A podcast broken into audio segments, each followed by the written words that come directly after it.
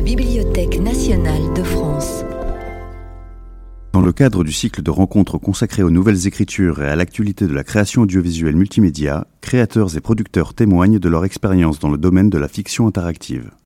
Merci donc à la BNF de nous accueillir dans cette salle, alors étrangement vide, mais qui nous permet euh, de venir chez vous directement, ce qui est un, une sorte de luxe tout de même, euh, pour parler de fiction interactive. Et moi, je suis ravi d'être là parce que c'est ce que je préfère au monde peut-être. Euh, bon, c'est que un peu, euh, mais cette forme de création qui, moi, me fascine par sa diversité. Et je pense qu'on a eu l'occasion ce soir de montrer un certain nombre de vos projets qui vont bien mettre en valeur cette diversité. Euh, des œuvres qui ont un point commun tout de même, qui, vont bien sûr proposer une histoire imaginée dans laquelle on va laisser une place à l'utilisateur, au spectateur, peu importe comment on l'appelle.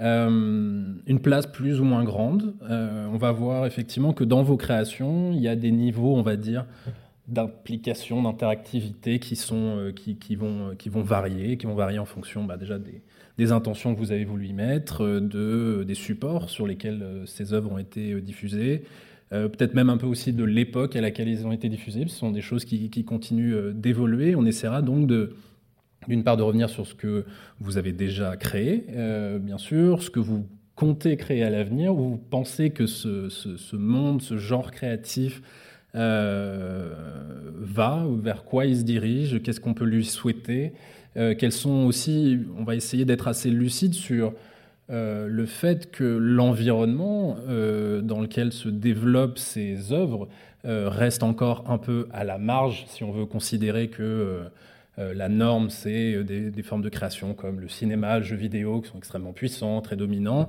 on peut placer la fiction interactive comme quelque chose d'absolument excitant euh, créativement, mais peut-être un petit peu marginal, sans que ça soit du tout péjoratif quand je le dis. C'est juste que les manières de les financer, de les fabriquer, de les diffuser, euh, la manière dont le public les reçoit vont, euh, vont, vont, être peut-être moins établies, enfin pas peut-être, a priori carrément moins établies. donc comment on fait dans cet environnement-là pour ben, faire naître des envies, faire naître des projets, comment on fait pour les, pour les développer, pour les financer, pour, pour leur faire trouver leur public? C'est un peu tout ce qu'on va essayer d'aborder. Euh, je vais m'en tenir là pour ce, pour ce menu. Euh, ce que j'aimerais bien faire pour commencer, et a priori, vu qu'on s'est tous parlé avant, vous êtes d'accord pour faire ça, c'est de parler déjà des œuvres que vous avez fabriquées les uns les unes les autres, pour montrer un peu cette diversité de création. Euh, et euh, j'ai voulu commencer par toi, Jérémy, et par le film interactif Tantal, euh, qui a quelques années maintenant. D'ailleurs, je ne me souviens même plus de l'année très précisément, mais tu pourras la redonner. 2016. 2016, voilà, merci. et j'ai voulu commencer par Tantal parce que peut-être c'est la forme de film interactif, de fiction interactive qui peut-être spontanément viendra le plus facilement à l'esprit, c'est-à-dire c'est un film en prise de vue réelle, dans lequel les gens vont, les utilisateurs vont faire des choix binaires, donc euh, fais ci ou fais ça, et en fonction de ce que tu fais, euh, l'histoire avance dans une direction. Euh, je pense que c'est le format qui nous vient le plus simplement à l'esprit. C'est pas du tout à nouveau une question de c'est mieux ou c'est moins bien qu'autre chose. C'est plus que c'est aussi quelque chose qu'on a hérité de, bah, des livres dont vous êtes le héros, de tout plein de formes qu'on a pu voir avant. C'est aussi le format d'un film interactif minoré qui a fait beaucoup parler de lui, qu'on pourra d'ailleurs aborder, qui est Bandersnatch, qui est la création de Netflix, bien postérieure à Tantal. Tantal avait déjà tout fait avant, Netflix, euh, mais, euh, mais qui effectivement récemment a quand même bien fait parler de lui. Je pense que ça sera intéressant de se pencher d'ailleurs sur ce, genre-là. Euh, donc voilà, si ça te va, Jérémy, je propose qu'on regarde peut-être le, trailer de, de, Tantal et après que tu nous fasses un peu revivre cette expérience, ce projet, cette œuvre-là. Si on peut lancer la première vidéo, s'il vous plaît, ça serait super.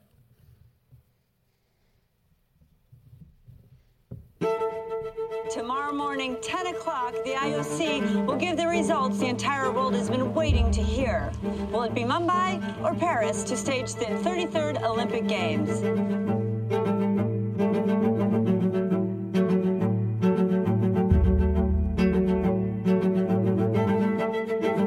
Ce que je te propose, Henri, c'est de replonger dans ce bon bain chaud postcolonial.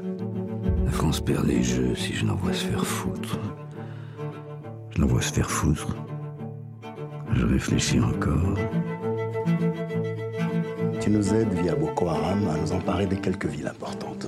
Monsieur le Président, on a les JO, on n'a pas les JO. You're going to vote for us to get these fucking Olympic Games. J'ai soudoyé les enflures toute ma vie. Vous croyez vraiment que j'ai besoin de concentration? Are you an idealist, Mr. President? La France a besoin de ces jeux, Isabelle. Attends-toi à encaisser un déluge de haine.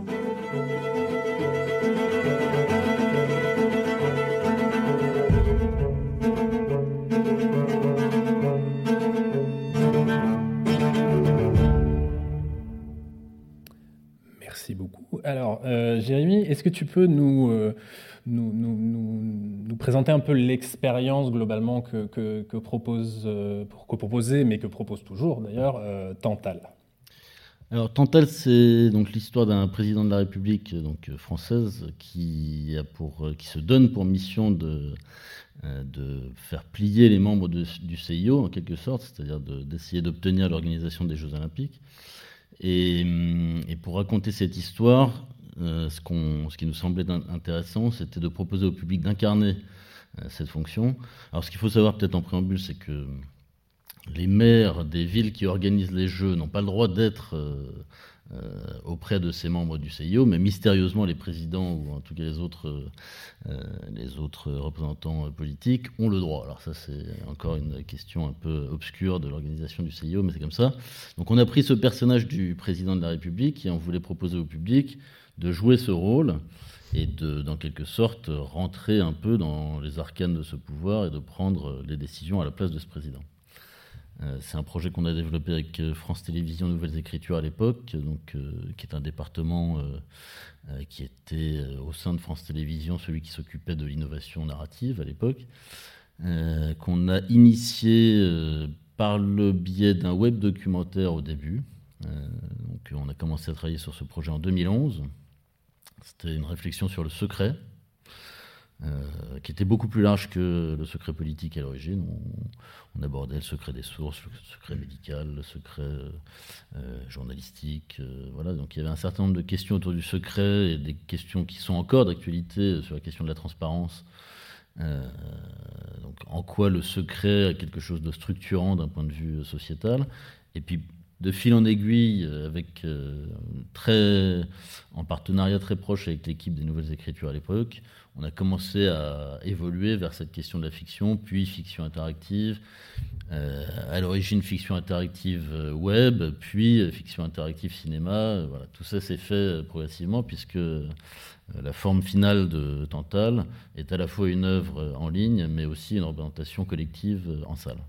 Alors, du coup, sur l'œuvre en, en li- en ligne, je pense qu'on arrive assez facilement à l'imaginer. hein. C'est donc euh, sur un navigateur, euh, il y a le film qui se joue jusqu'à un certain point, des boutons apparaissent, on choisit l'un ou l'autre, et l'histoire part dans une direction. Euh, qui, qui, qui, voilà, on, arrive à peut-être mieux s'imaginer que l'expérience de cinéma, qui est quand même beaucoup plus particulière. Est-ce que tu pourrais décrire un peu comment euh, donc dans une salle comme celle-ci, mais pleine de gens, euh, le, film interactif fonctionne parce que du coup, c'est pas chacun qui va choisir euh, sa propre version, c'est un truc collectif. Donc comment ça marchait euh, exactement? Alors, euh, c'est donc c'est une œuvre qui emprunte au genre du livre dont vous êtes le héros évidemment. Donc c'est un patrimoine littéraire qu'on connaissait de longue date. Moi j'avais des piles de, livres dont vous êtes le héros quand j'étais jeune.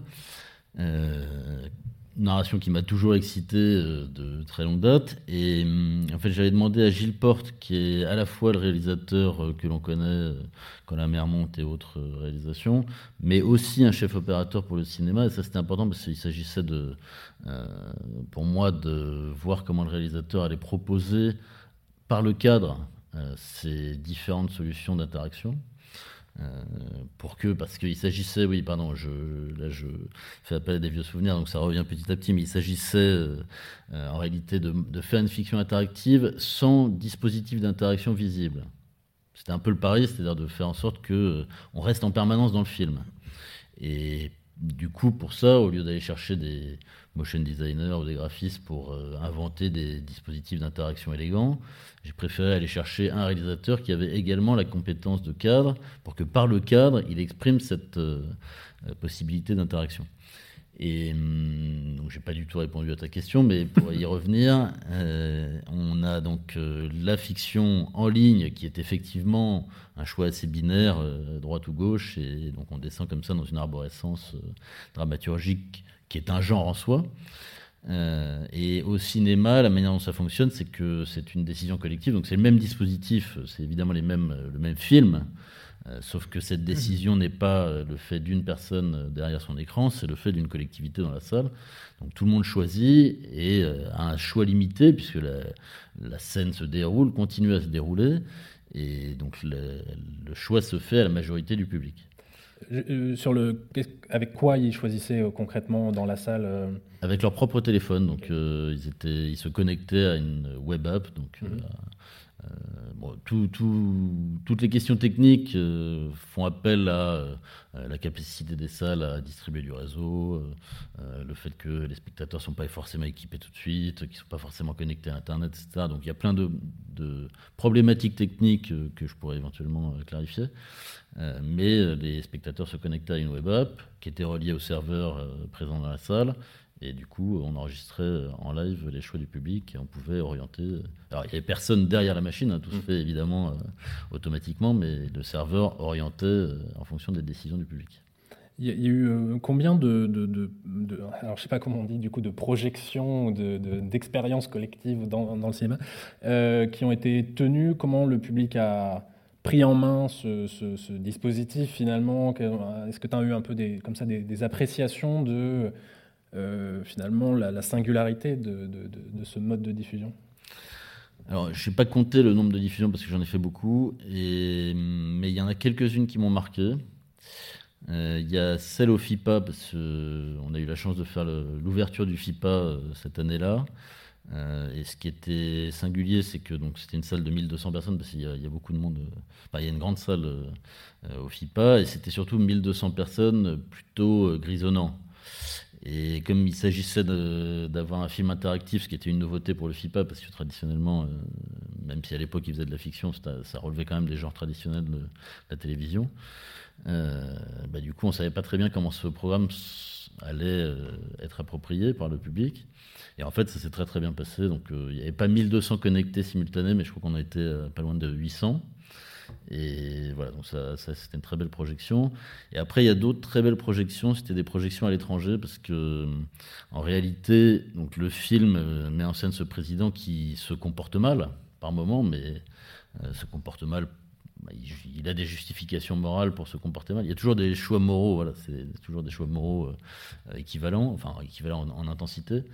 Et, et, donc en fonction de, des nationalités, les choix moraux sont pas les mêmes. Ça, c'est intéressant. C'est-à-dire que euh, les Américains, par exemple, il s'agit à un moment de sacrifier sa fille pour euh, obtenir les Jeux Olympiques. Les Américains ne sacrifient pas leur fille, c'est pas bien. Quoi. Donc, euh, alors que les Français n'hésitent pas une seconde, ils sacrifient leur fille immédiatement. voilà, c'était assez marrant de voir quelles étaient les différences éthiques ou d'éducation, sans aller jusqu'à éthique, qu'on pouvait déceler à travers ces projections. Est-ce que, est -ce que ces projections étaient payantes? Comme une, Alors, un film de cinéma Non, on n'a pas fait de projection. On, voulait à l'origine sortir le film de manière euh, dans, le cadre d'une distribution classique. Euh, mais le, la structure économique du secteur du cinéma est très, moi je vais dire figée, d'autres diront euh, codifiée. Euh, et de fait, les distributeurs et les exploitants ne pouvaient pas être aidés à partir du moment où c'était euh, une œuvre interactive parce qu'elle n'entrait pas dans la définition des œuvres aidées par le CNC. Euh, donc du coup, comme les, distributeurs et les exploitants n'étaient pas aidés, on n'avait pas d'autre choix que de faire des sorties événementielles. C'était plus compliqué d'en faire la promotion. tout ça a été rendu plus compliqué, donc on a fait des projections événementielles gratuites. D'accord. C'est en soi, j'imagine, un peu dommage parce que là, potentiellement, il y aurait aussi une manière de valoriser, euh, mais euh, économiquement, euh, une création qui est donnée gratuitement dans sa version numérique, potentiellement, alors peut-être payante, mais qui peut être gratuite en ligne, mais qui pourrait être payante dans une salle de, cinéma. Comme on paye pour aller faire une expérience de théâtre, de, ce qu'on veut, de cinéma classique, entre guillemets. Ah oui, moi j'en suis convaincu. Alors là, en l'occurrence, on a, on a pris ce parti-là parce que malgré tout, l'expérience était limitée à 30 minutes.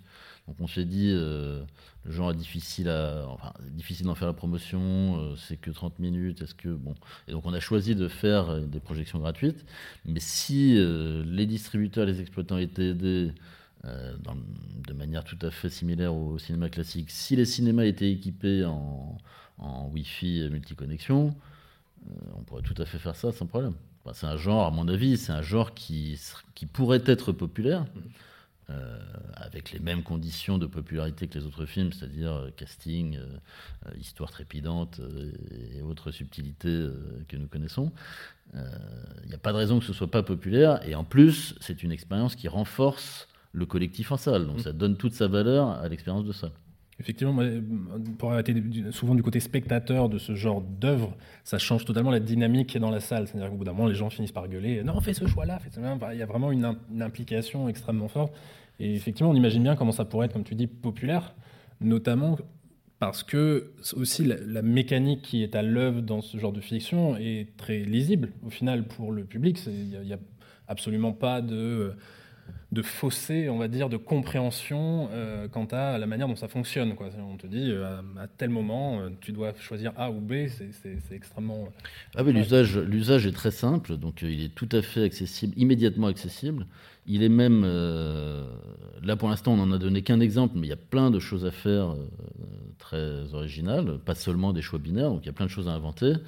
Et c'est génial parce que c'est un peu le Rocky Horror Picture Show moderne où, euh, moi j'ai vécu par exemple en Afrique euh, où j'étais allé au cinéma en Inde. Euh, c'est pas du tout la même relation à l'écran qu'en Occident. On est tous en train de regarder religieusement ce film sans faire de bruit. Là, tout le monde participe, crie sur le comédien, invective, voilà. Et on retrouve un peu ça, donc c'est assez jouissif. Alors, je propose qu'on, bien sûr, on revienne à, Tantal, mais qu'on, un peu plus tard, mais qu'on, continue notre tour d'horizon. Avant de parler de, vos œuvres, euh, Marie et Nicolas, euh, je voulais éventuellement que on, aborde très rapidement, parce qu'il y a peut-être pour un certain nombre de gens qui qui nous regardent, leur expérience de la fiction interactive, ça peut-être été donc le fameux Bandersnatch de Netflix euh, qui a beaucoup fait parler de lui en 2019, je crois, maintenant déjà, euh, qui était donc, pour ceux et celles qui ne connaissent pas, un épisode un peu spécial de la série euh, Black Mirror. C'est une série d'anthologie qui parle notamment de notre rapport à la technologie et qui ont fait un épisode interactif qui marche, on va dire globalement dans, dans la mécanique de manière très similaire à Tantal. Hein, c'est l'histoire se déroule jusqu'à un point de choix et ça continue. Il y a plusieurs fins, tatati. donc une fiction à embranchement, comme, on peut l'appeler, et qui pour beaucoup de gens, on va dire, j'imagine, a été un peu une première expérience, ou en tout cas a mis la fiction interactive sur le radar. Et on voyait d'ailleurs beaucoup, dans beaucoup de médias dire ah, ce nouveau mode de création, en fait, qui n'est pas du tout nouveau en vrai, mais qui a été placé à un niveau de popularité peut-être qui, qui était assez nouveau. Euh, donc là, c'est un peu une question ouverte à n'importe qui veut réagir, alors que ce soit pour commenter le fond, la forme. Euh, de, cette œuvre-là, est-ce qu'elle vous a marqué? Est-ce que vous y voyez un signal intéressant? Est-ce que vous y voyez une exception parce que c'était Netflix, parce que c'était Black Mirror, mais il n'y a pas vraiment vocation à le répéter? Enfin, voilà. Quelle est votre, euh, votre lecture avec un peu de recul de, cette œuvre un peu qui nous est extérieure, mais qui, est quand même marquante? Je, peux parler à la fois d'un d'un retour d'expérience, moi de mon côté, et très influencé déjà parce que je suis en train de développer, on est encore euh, assez tôt dans le développement, une série interactive qui suppose des choix binaires exactement comme, euh, comme euh, Tantal. en fait, Bandersnatch, ce qui m'a intéressé d'une part, c'est qu'un acteur comme Netflix qui met son player à disposition d'une fiction interactive et son audience devant cette fiction interactive, je ne peux pas m'empêcher de penser que c'est un signe extrêmement positif. et extrêmement positif parce que aligné avec l'ensemble euh, des critères qui font qu'une œuvre euh, peut être vue par une large audience, qui est euh, la qualité des scénaristes, la marque de Black Mirror qui existait déjà, et par ailleurs qui s'engageait sur un univers qui était celui du jeu vidéo, qui a priori est extrêmement compatible avec la, notion de, la notion de choix. Euh, mon retour d'expérience, il est plus mitigé, mais je pense que c'est parce que j'étais déjà euh, dans, le, développement de cette série sur laquelle je, travaille et que du coup, fatalement, on a très envie d'avoir raison, mais c'est vraiment une histoire de spécialiste, j'ai l'impression. Euh, mon retour d'expérience, c'est sur le fait que, c'est sur la dramaturgie en fait, sur le fait que le personnage et le lien qu'on avait avec lui n'étaient forgés que par des choix haletants et dramatiques, c'est-à-dire dans l'action permanent. Et j'ai eu l'impression, euh, passer les trois, quatre premières actions, où en fait, effectivement, on choisit euh, un morceau de céréales, un, pardon, une boîte de céréales ou une autre, on choisit une musique ou une autre, et ensuite, c'est un déluge euh, cognitif qui est plus ou moins bien poussé par la suite. Et la réflexion que j'aurais là-dessus, c'est simplement que comme jalon, c'est extrêmement important. en revanche, comme développement, je pense, émotif avec euh, le personnage et avec la dramaturgie elle-même, ça, posait plein de questions, notamment sur le fait qu'il y ait très peu de temps faible mm. euh, et que finalement le chemin qu'on nous proposait et dont je pense que euh, les bonnes narrations savent les ménager, ces temps forts, ces temps faibles étaient quelque part un, un peu systématiquement forcés et en même temps euh, assez efficace pour ce que ça proposait, euh, ce que ça proposait, mais qui restait un peu en surface de ce qu'il y a selon moi à creuser aujourd'hui. Euh, moi, j'ai, je, suis un peu partagé dans le sens où j'ai beaucoup aimé en fait l'entrée dans Bandersnatch. Je trouve ça efficace, ça m'a rassuré parce que je, bah, un peu comme Marie qui travaille sur un projet, moi je travaille aussi sur une anthologie de, d'épisodes euh, fantastique, interactif, d'une durée de 30 minutes. Et on peut aussi parler de ça, hein, de, la durée, je dirais la, durée euh, linéaire est de 30 minutes. Euh, après, je rejoins Marie totalement sur un truc qui est que c'est déjà le cas sur le linéaire, qui est de, se, en fait, de se contraindre à une espèce d'accélération pour des fictions qui racontent quand même, en l'occurrence Bandersnatch, l'histoire de quelqu'un qui perd la raison, qui se noie dans ses propres embranchements et que pour moi, l'une des forces de l'interactif, de, la fiction interactive, c'est d'accompagner au plus près l'émotion, l'évolution euh, émotionnelle, psychologique d'un personnage. Et donc, euh, il ne s'agit pas de dire qu'il faut euh, rester dans la chronique d'un individu et refuser toute forme de, de suspense, et, etc. Mais par contre, le dosage, euh, le dosage est, compliqué. Euh, et le, fait de, de, saigner du nez euh, régulièrement sur, sur la, conception de chaque épisode en ce moment, qui sera du textbox, qui sera exactement le principe de Bandersnatch, mais en essayant de trouver des variantes soit par le nombre de choix proposés, du choix unique ou une, accumulation de choix, soit mettre un timer sur les choix. C'est un truc que j'ai aimé dans Bandersnatch, par ailleurs, quand j'étais assez novice hein, sur ça quand je, quand je l'ai regardé. Euh, moi, le timer sur le choix, ça marche. Hmm. Oui, effectivement, il y, a, il y, a, 10 ou 15 secondes max pour faire un choix. Mais par contre, il y a peut-être, dans mon souvenir, peut-être un systématisme du timer. C'est-à-dire que je trouve ça aussi intéressant de créer de l'étrangeté parfois et de laisser énormément, de, enfin, de, jouer sur la notion de durée de choix. Et puis parfois, que le, je crois qu'il y a des, timers plus rapides. Oui, c'est possible. Et j'ai l'impression, dans ce que tu dis, que tu euh, que tu retrouves pas forcément dans la manière d'interagir dans Bandersnatch, qui est de faire des choix un peu binaires, un peu parfois précipités, très instinctifs, etc. Euh, qui ça, ça correspond pas bien à, on va dire, au thème de ce film-là, qui est quelqu'un qui perd la raison. Bah, en fait, l'autre souci, alors après, voilà, encore une fois, solidarité de scénariste en galère euh, oblige. Je, je, je, ne suis pas dans le dans le dans, dans, dans, la salle où ils ont écrit ça, mais typiquement, le personnage est déjà atteint et je pense que ça aurait pu être une piste intéressante. Je ne vais pas refaire ce qui est déjà fait très agaçant en temps en général. mais, néanmoins, on raconte l'histoire de quelqu'un qui va perdre pied euh, dans une espèce de. Parce qu'il il se confronte à une narration, à un embranchement, quelque chose qui, voilà, qui le submerge. Il a déjà des troubles psychologiques au début. Et moi, je pense à enlever un jalon de progression du personnage et ça les a contraints après à ce qui est, mais, ce qui est un réflexe de création euh, très, très commun finalement, à faire de la péripétie. Hmm.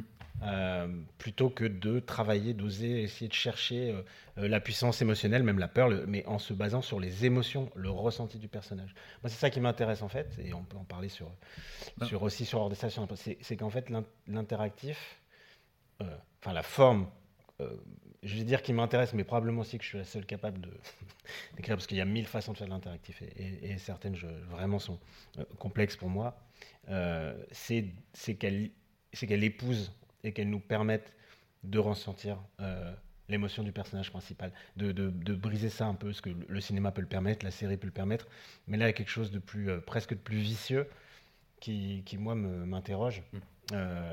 et, soit parce qu'on est à la place du personnage, soit parce qu'on on, peut à un moment être à la place de quelqu'un ou quelque chose qui peut le, le faire souffrir. Et si je peux juste enchaîner, parce que c'est le, la thématique, le, la série en question sur laquelle je travaille, donc je, ne parlerai pas trop, mais c'est quand même sur les, le rapport de l'humain à son smartphone et les névroses qui peuvent en découler. Et certains des segments nous mettent à la place quelque part du téléphone. Et, et moi, je trouve que c'est là que la fiction interactive, elle, elle, est intéressante, c'est quand elle, elle va nous chercher, nous déstabiliser, en nous faisant agir euh, contre l'intérêt parfois du personnage. Parce que je ne sais pas si c'était euh, le cas sur Tantal, mais, mais euh, et sur les débats éthiques dont tu parlais, euh, Jérémy, mais il y a aussi le vieux réflexe de, de toute façon, moi je veux qu'il sacrifie sa fille. Mm. Alors je ne sais pas si c'est dans le confort de chez soi et, quand on le fait seul, ou si c'est on assume en salle. Mais il y a aussi ce, cette, cette typologie, cette persona de, de spectateur-joueur aussi, qui va essayer tout le temps de contrer mm-hmm. et d'aller contre l'expérience.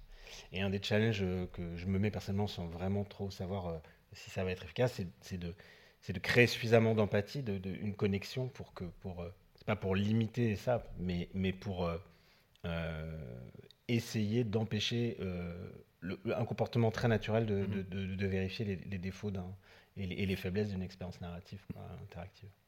Ben, ce que je te propose, c'est éventuellement qu'on applique un peu ces, euh, c'est cette vision que tu peux avoir sur euh, la capacité de l'interactivité à aller te mettre un peu en, phase avec les émotions du personnage, sur la, manière dont tu laisses ou pas la liberté au, public de, de, faire un peu ce qu'il veut, d'essayer de, casser la machine, etc. Juste en, en peut-être en l'appliquant à donc Ordessa, qui est euh, un des, un des, une des œuvres récentes que, sur lesquelles tu as travaillé donc, au scénario avec Nicolas Pelloal, et qui a été produit par Ciné TV. Absolument. Euh, donc je vous propose qu'on regarde le trailer d'Ordessa pour se mettre dans l'ambiance et après je ferai faire un peu le même exercice qu'à Jérémy. Est-ce qu'on peut lancer la deuxième vidéo s'il vous plaît?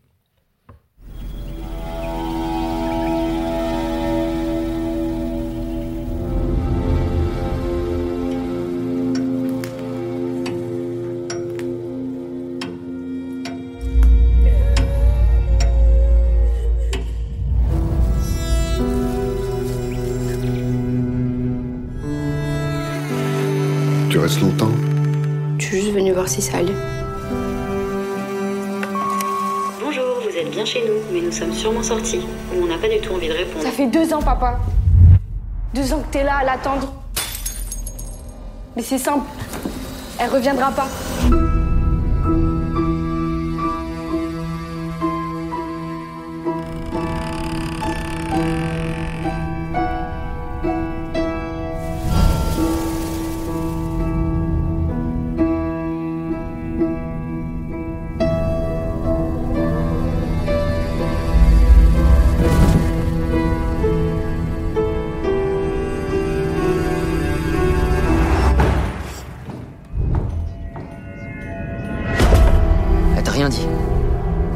Elle est là, pour te dire au revoir. Mais je comprends pas, je vois des images comme des souvenirs qui seraient pas les miens. Il s'est passé quoi dans le bureau de maman? Je sais qu'il s'est passé quelque chose.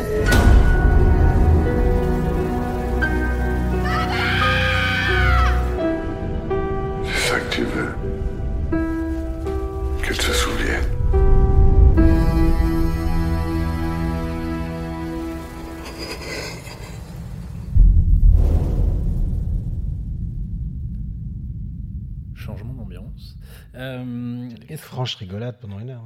Hein.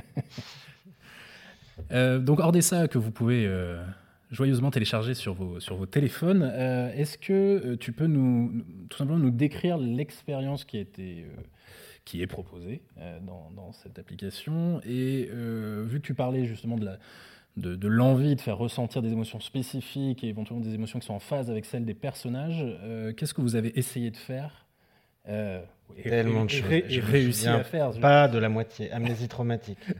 Mais en tout cas, qu'est-ce que vous avez voulu justement susciter comme émotion, comme envie chez les utilisateurs? Alors, juste déjà pour, pour essayer de résumer hors des salles, il y a l'histoire et puis l'expérience, mais en gros, et le récit donc. Euh, l'histoire, c'est celle d'une jeune femme qui s'appelle Lise et qui revient dans la maison familiale deux ans après on est parti. Et qui vient dire au revoir, dire adieu à son père en fait. Elle, elle part. Euh, dans cette maison, il y a un secret qui, plane, euh, c'est que la mère est partie, les a abandonnés et, que, voilà, et que tous les deux doivent, ont, enfin, ont, dû vivre avec le poids de cette absence et se sont éloignés l'un de l'autre.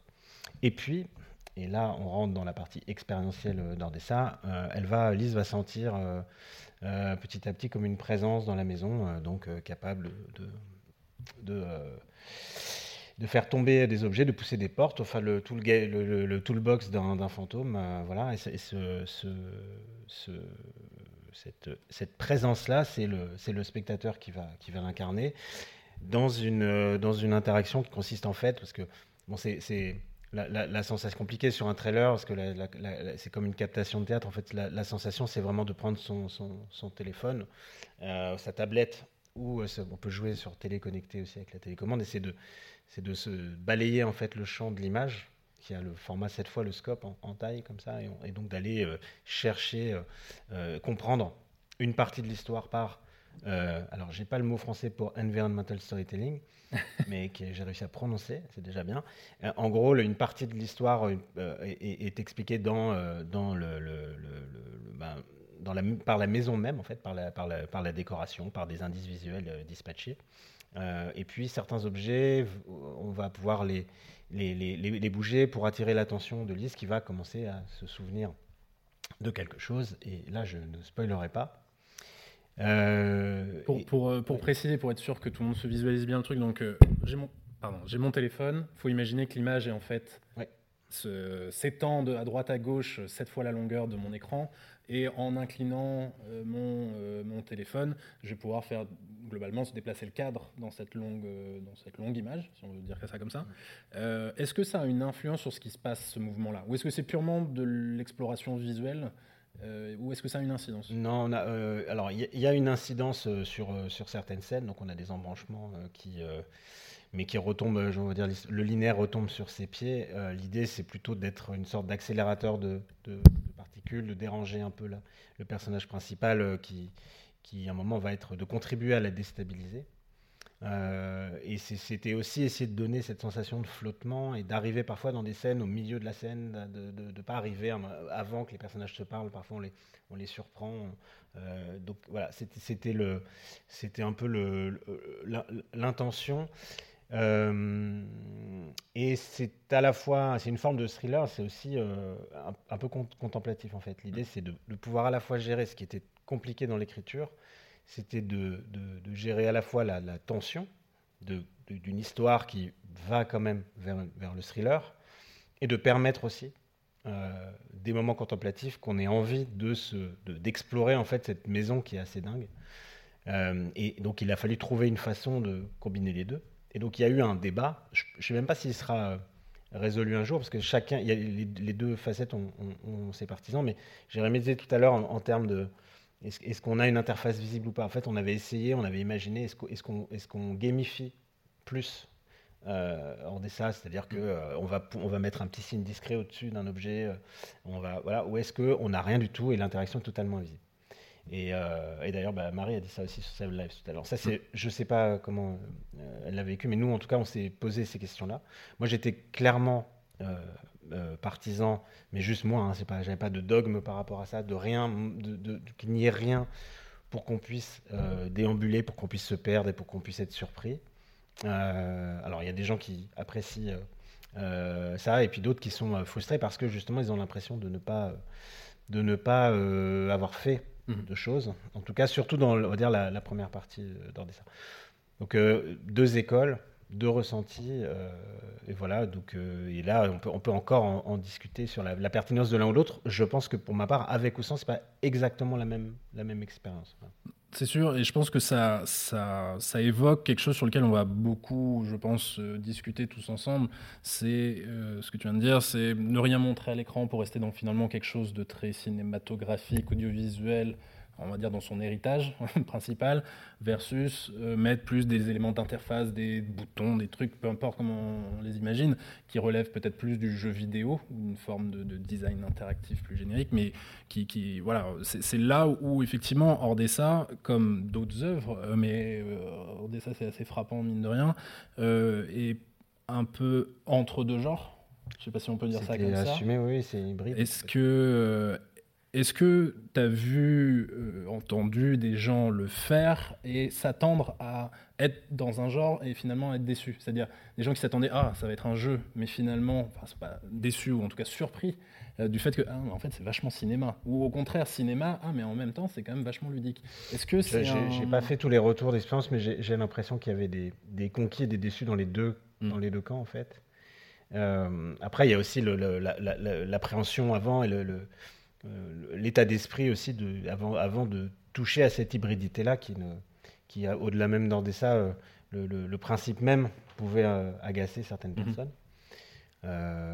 je, je, moi, j'en sais rien. Moi, j'ai envie de croire beaucoup à cette, à, cette, à cette hybridité-là. alors, celle d'Ordessa, l'interaction était un petit peu abstraite. Quoi. D'ailleurs, enfin, ce qui est très révélateur, c'est aussi le, la difficulté qu'on a parfois à nommer ces mhm. choses-là. Parce que on n'a toujours pas de mots pour euh, le spectateur, joueur. On a, on a, moi, j'aime bien le, terme d'expérience pour toutes, les, toutes les productions euh, présentes sur cette scène-là, parce que c'est que pour moi, c'est une vraie expérience qu'on vit. C'est au-delà du film, c'est au-delà du jeu, etc. C'est ailleurs. Euh, je dirais malgré tout que si, si ça devait se rapprocher d'un autre, si j'avais pas le choix, je, je, pense qu'on se rapproche plus du jeu, oui, mmh. clairement. Pour toi qui a, qui a donc bien sûr écrit des, des, scénarios linéaires de films, de séries. Je continue. Hein, et, que, et bien sûr. Je cicatrice de l'interactif parfois. euh, et justement, qui verse aussi un, peu beaucoup dans l'interactif euh, et qui fait des allers-retours entre les deux. C'est ça aussi, ça, ça, va prendre plus ou moins une part importante de ton activité en fonction des, moments. Euh, qu'est-ce que tu viens, si on estime que le linéaire est quand même la norme, on va dire, aujourd'hui dans le paysage culturel, qu'est-ce que tu viens chercher dans l'interactif euh, que que tu ne pourrais pas trouver ou que tu ne trouverais pas sous cette forme dans euh, les formes de création linéaire J'aimerais dire un truc puissant comme je sors de ma zone de confort et toute ma vie est dédiée à ça, mais en vrai, alors ça se confirme après quand même parce qu'il faut pour le faire. Mais en vrai, c'est un coup de foudre. Euh, euh, alors ancien, je sais pas, c'était il y a 5 ans, 5-6 ans, mais, mais c'était la découverte à la base de la réalité virtuelle. Hum. Et, et, que c'est juste que ça m'a énormément plu. Euh, et voilà, et donc à partir de ce moment-là, ben, je, m'y suis intéressé, euh, j'ai rencontré des gens euh, qui en faisaient, et puis certains avaient besoin de, de, scénaristes pour les aider à écrire. j'ai évidemment cru au début que allez, c'était qu'une histoire d'embranchement, cette affaire. En fait, non. Il a fallu réapprendre, et ça c'est vrai pour la réalité virtuelle, mais, mais même narrativement, je dirais, le, enfin, bon, si on, on, doit être un peu pédagogue juste euh, sur, sur, les bases, mais déjà pour quelqu'un qui vient du cinéma ou de la série, et donc quelqu'un qui a l'habitude de contrôler le regard du spectateur, déjà ça change tout ça. Mm. Donc euh, c'est plus proche de la scénographie, c'est plus proche euh, du travail des chorégraphes. C'est plutôt d'ailleurs des gens comme ça qui m'ont fait comprendre des choses. Et, et, puis après il y a comprendre, après il y a digérer, après il y a être capable de créer avec quelque chose de digéré parce que ça prend aussi énormément de temps. Donc en gros ça et, et ce que je crois que je vais chercher aussi, euh, mis à part le fait que je que, que, c'est un challenge à chaque fois, que j'aime bien les challenges narratifs, même dans les projets linéaires que je fais, c'est aussi la façon dont, dont ça s'organise, dont c'est-à-dire que c'est un, je trouve moi un rapport à la création plus horizontal aussi. Il y a, mhm. plus de champs d'activité qui sont concernés. Moi, ça me permet de rencontrer une flopée de gens qui s'inscrivent euh, clairement demain, en fait, voire après-demain. Et, et, ça, moi, ça me passionne parce que c'est sans faire de. Enfin, c'est pas une histoire de sentimentalisme, mais c'est aussi, moi, je veux savoir ce que mon gamin va.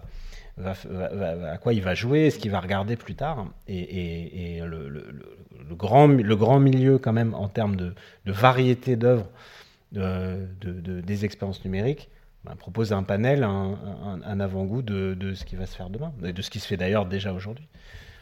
Tu parlais justement de, de, de, cette peut-être plus grande horizontalité dans la collaboration, dans la création autour de ces, ces projets-là. Du coup, j'élargis un peu la question auprès de vous deux qui avez cette posture de producteur-productrice. mais qui, de ce que je crois connaître de votre manière de travailler, est particulièrement impliqué aussi dans le processus créatif. Euh, et qui, un peu tous d'ailleurs, vous avez cette particularité d'avoir travaillé euh, avec des gens qui étaient très habitués au linéaire, du genre bah, Gilles Porte, le réalisateur de Tantal, qui est plutôt quelqu'un du cinéma.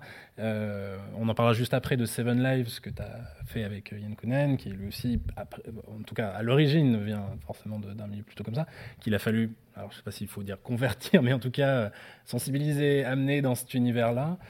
comment se passe euh, le travail, justement, comment vous abordez ces ces collaborations-là, euh, notamment, en tout cas dans un premier temps, après on parlera peut-être de, collaboration avec des gens qui sont déjà plus habitués de l'interactif, mais comment on aborde la création avec quelqu'un qu'il faut amener dans cet univers-là, qu'il faut sensibiliser à, tout ça?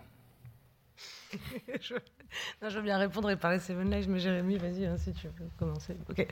Euh, en fait, euh, quelques mots de Seven Lives, mais en réalité, c'est, je pense, quelque chose qu'on fait dans toutes nos créations, euh, qu'il s'agisse de cinéastes ou pas, c'est-à-dire euh, on a fait Sens en réalité virtuelle, qui est un roman graphique de Marc-Antoine Mathieu, euh, qu'on a fait en jeu en réalité virtuelle avec Arte, Charles Hayat, Franck Weber, Armand Le Marchand. même process sur MOA, qui est une adaptation en réalité augmentée d'un roman, cette fois d'Alain Damasio, Les Furtifs. En fait, s'il y a une seule méthodologie, euh, c'est de construire des outils et de penser des outils pour les créateurs. Et en fait, ces outils ne sont jamais les mêmes en fonction de l'ambition qu'on se donne. Euh, et, que finalement, le travail de conversion, quand on, a, quand on fait face à un, créateur, en réalité, il n'y a pas vraiment d'évangélisation, je pense pas. Il y a plutôt l'idée qu'il euh, va pouvoir travailler et expérimenter avec des outils. Euh, dans le cas de Yann, en réalité, c'est un projet qui, qui a été écrit euh, euh, par Charles Hayat et Sabrina Calvo, qui sont tous les deux euh, game designers et designeuses, qui ont travaillé avec des émotions qui sont très propres à un format pré-interactif, c'est-à-dire la réalité virtuelle, qui ont tout cet imaginaire-là, je pense, et cette façon de mettre le spectateur au centre de l'expérience de façon extrêmement systémique. Euh, qui n'avait pas le même horizon exactement de création que Yann, qui est un cinéaste et qui donc, euh, euh, en tant que réalisateur, fait ce travail de conversion d'un projet à l'image. Et en fait, cette image, elle se, elle se donne à voir frontalement. C'est un message vers quelqu'un et ce quelqu'un changera pas le cours de, de, de, ce qui est en train de se passer. et le point, de, le point de rencontre, je pense qu'il a été dur à trouver parce qu'on avait. donc, Seven Life, c'est une, expérience euh, en réalité virtuelle. On peut peut-être montrer le trailer, vu que tu es en train de pas mal parler de Seven Lives, peut-être qu'on monte juste ah on fait une mini pause. Je vous dirai tout après. Voilà, pour lancer la troisième vidéo, s'il vous plaît, et après on revient.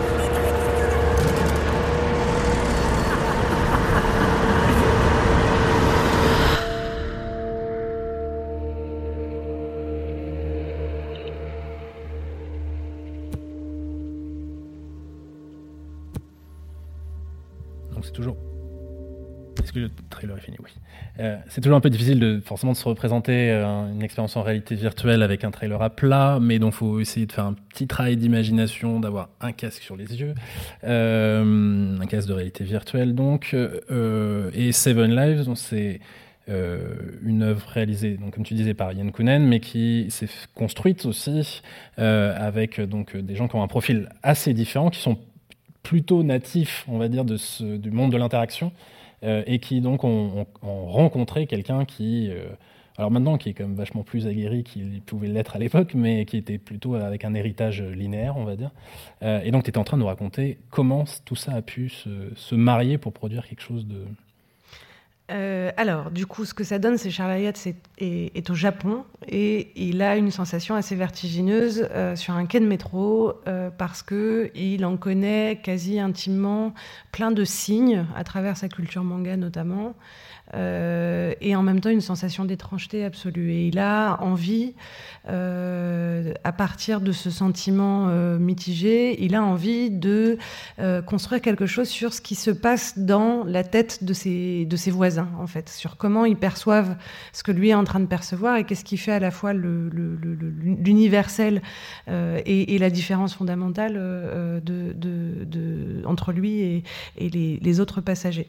C'est devenu, à après un travail de développement sous la forme d'une enquête, c'est devenu quelque chose euh, qui tient d'un rituel euh, spirituel presque, euh, qui est que une jeune fille sur un quai de métro se sent perdue et va basculer sur les rails, et qu'au moment où elle bascule sur les rails, on a un temps suspendu où on est capable d'aller fouiller dans la mémoire des passagers qui sont à côté d'elle et qui eux aussi ont vécu des choses traumatiques. et au bout de ce chemin, je fais pas du tout un spoil parce qu'en fait, euh, euh, c'est pas hum, comment il faut le vivre avant tout et c'est pas la fin qui compte le plus. Mais euh, la, leçon de tout ça étant que on partage tous en joie et en souffrance des choses et que quelque part, ce, cet universel du ressenti fait que on n'est jamais seul. Voilà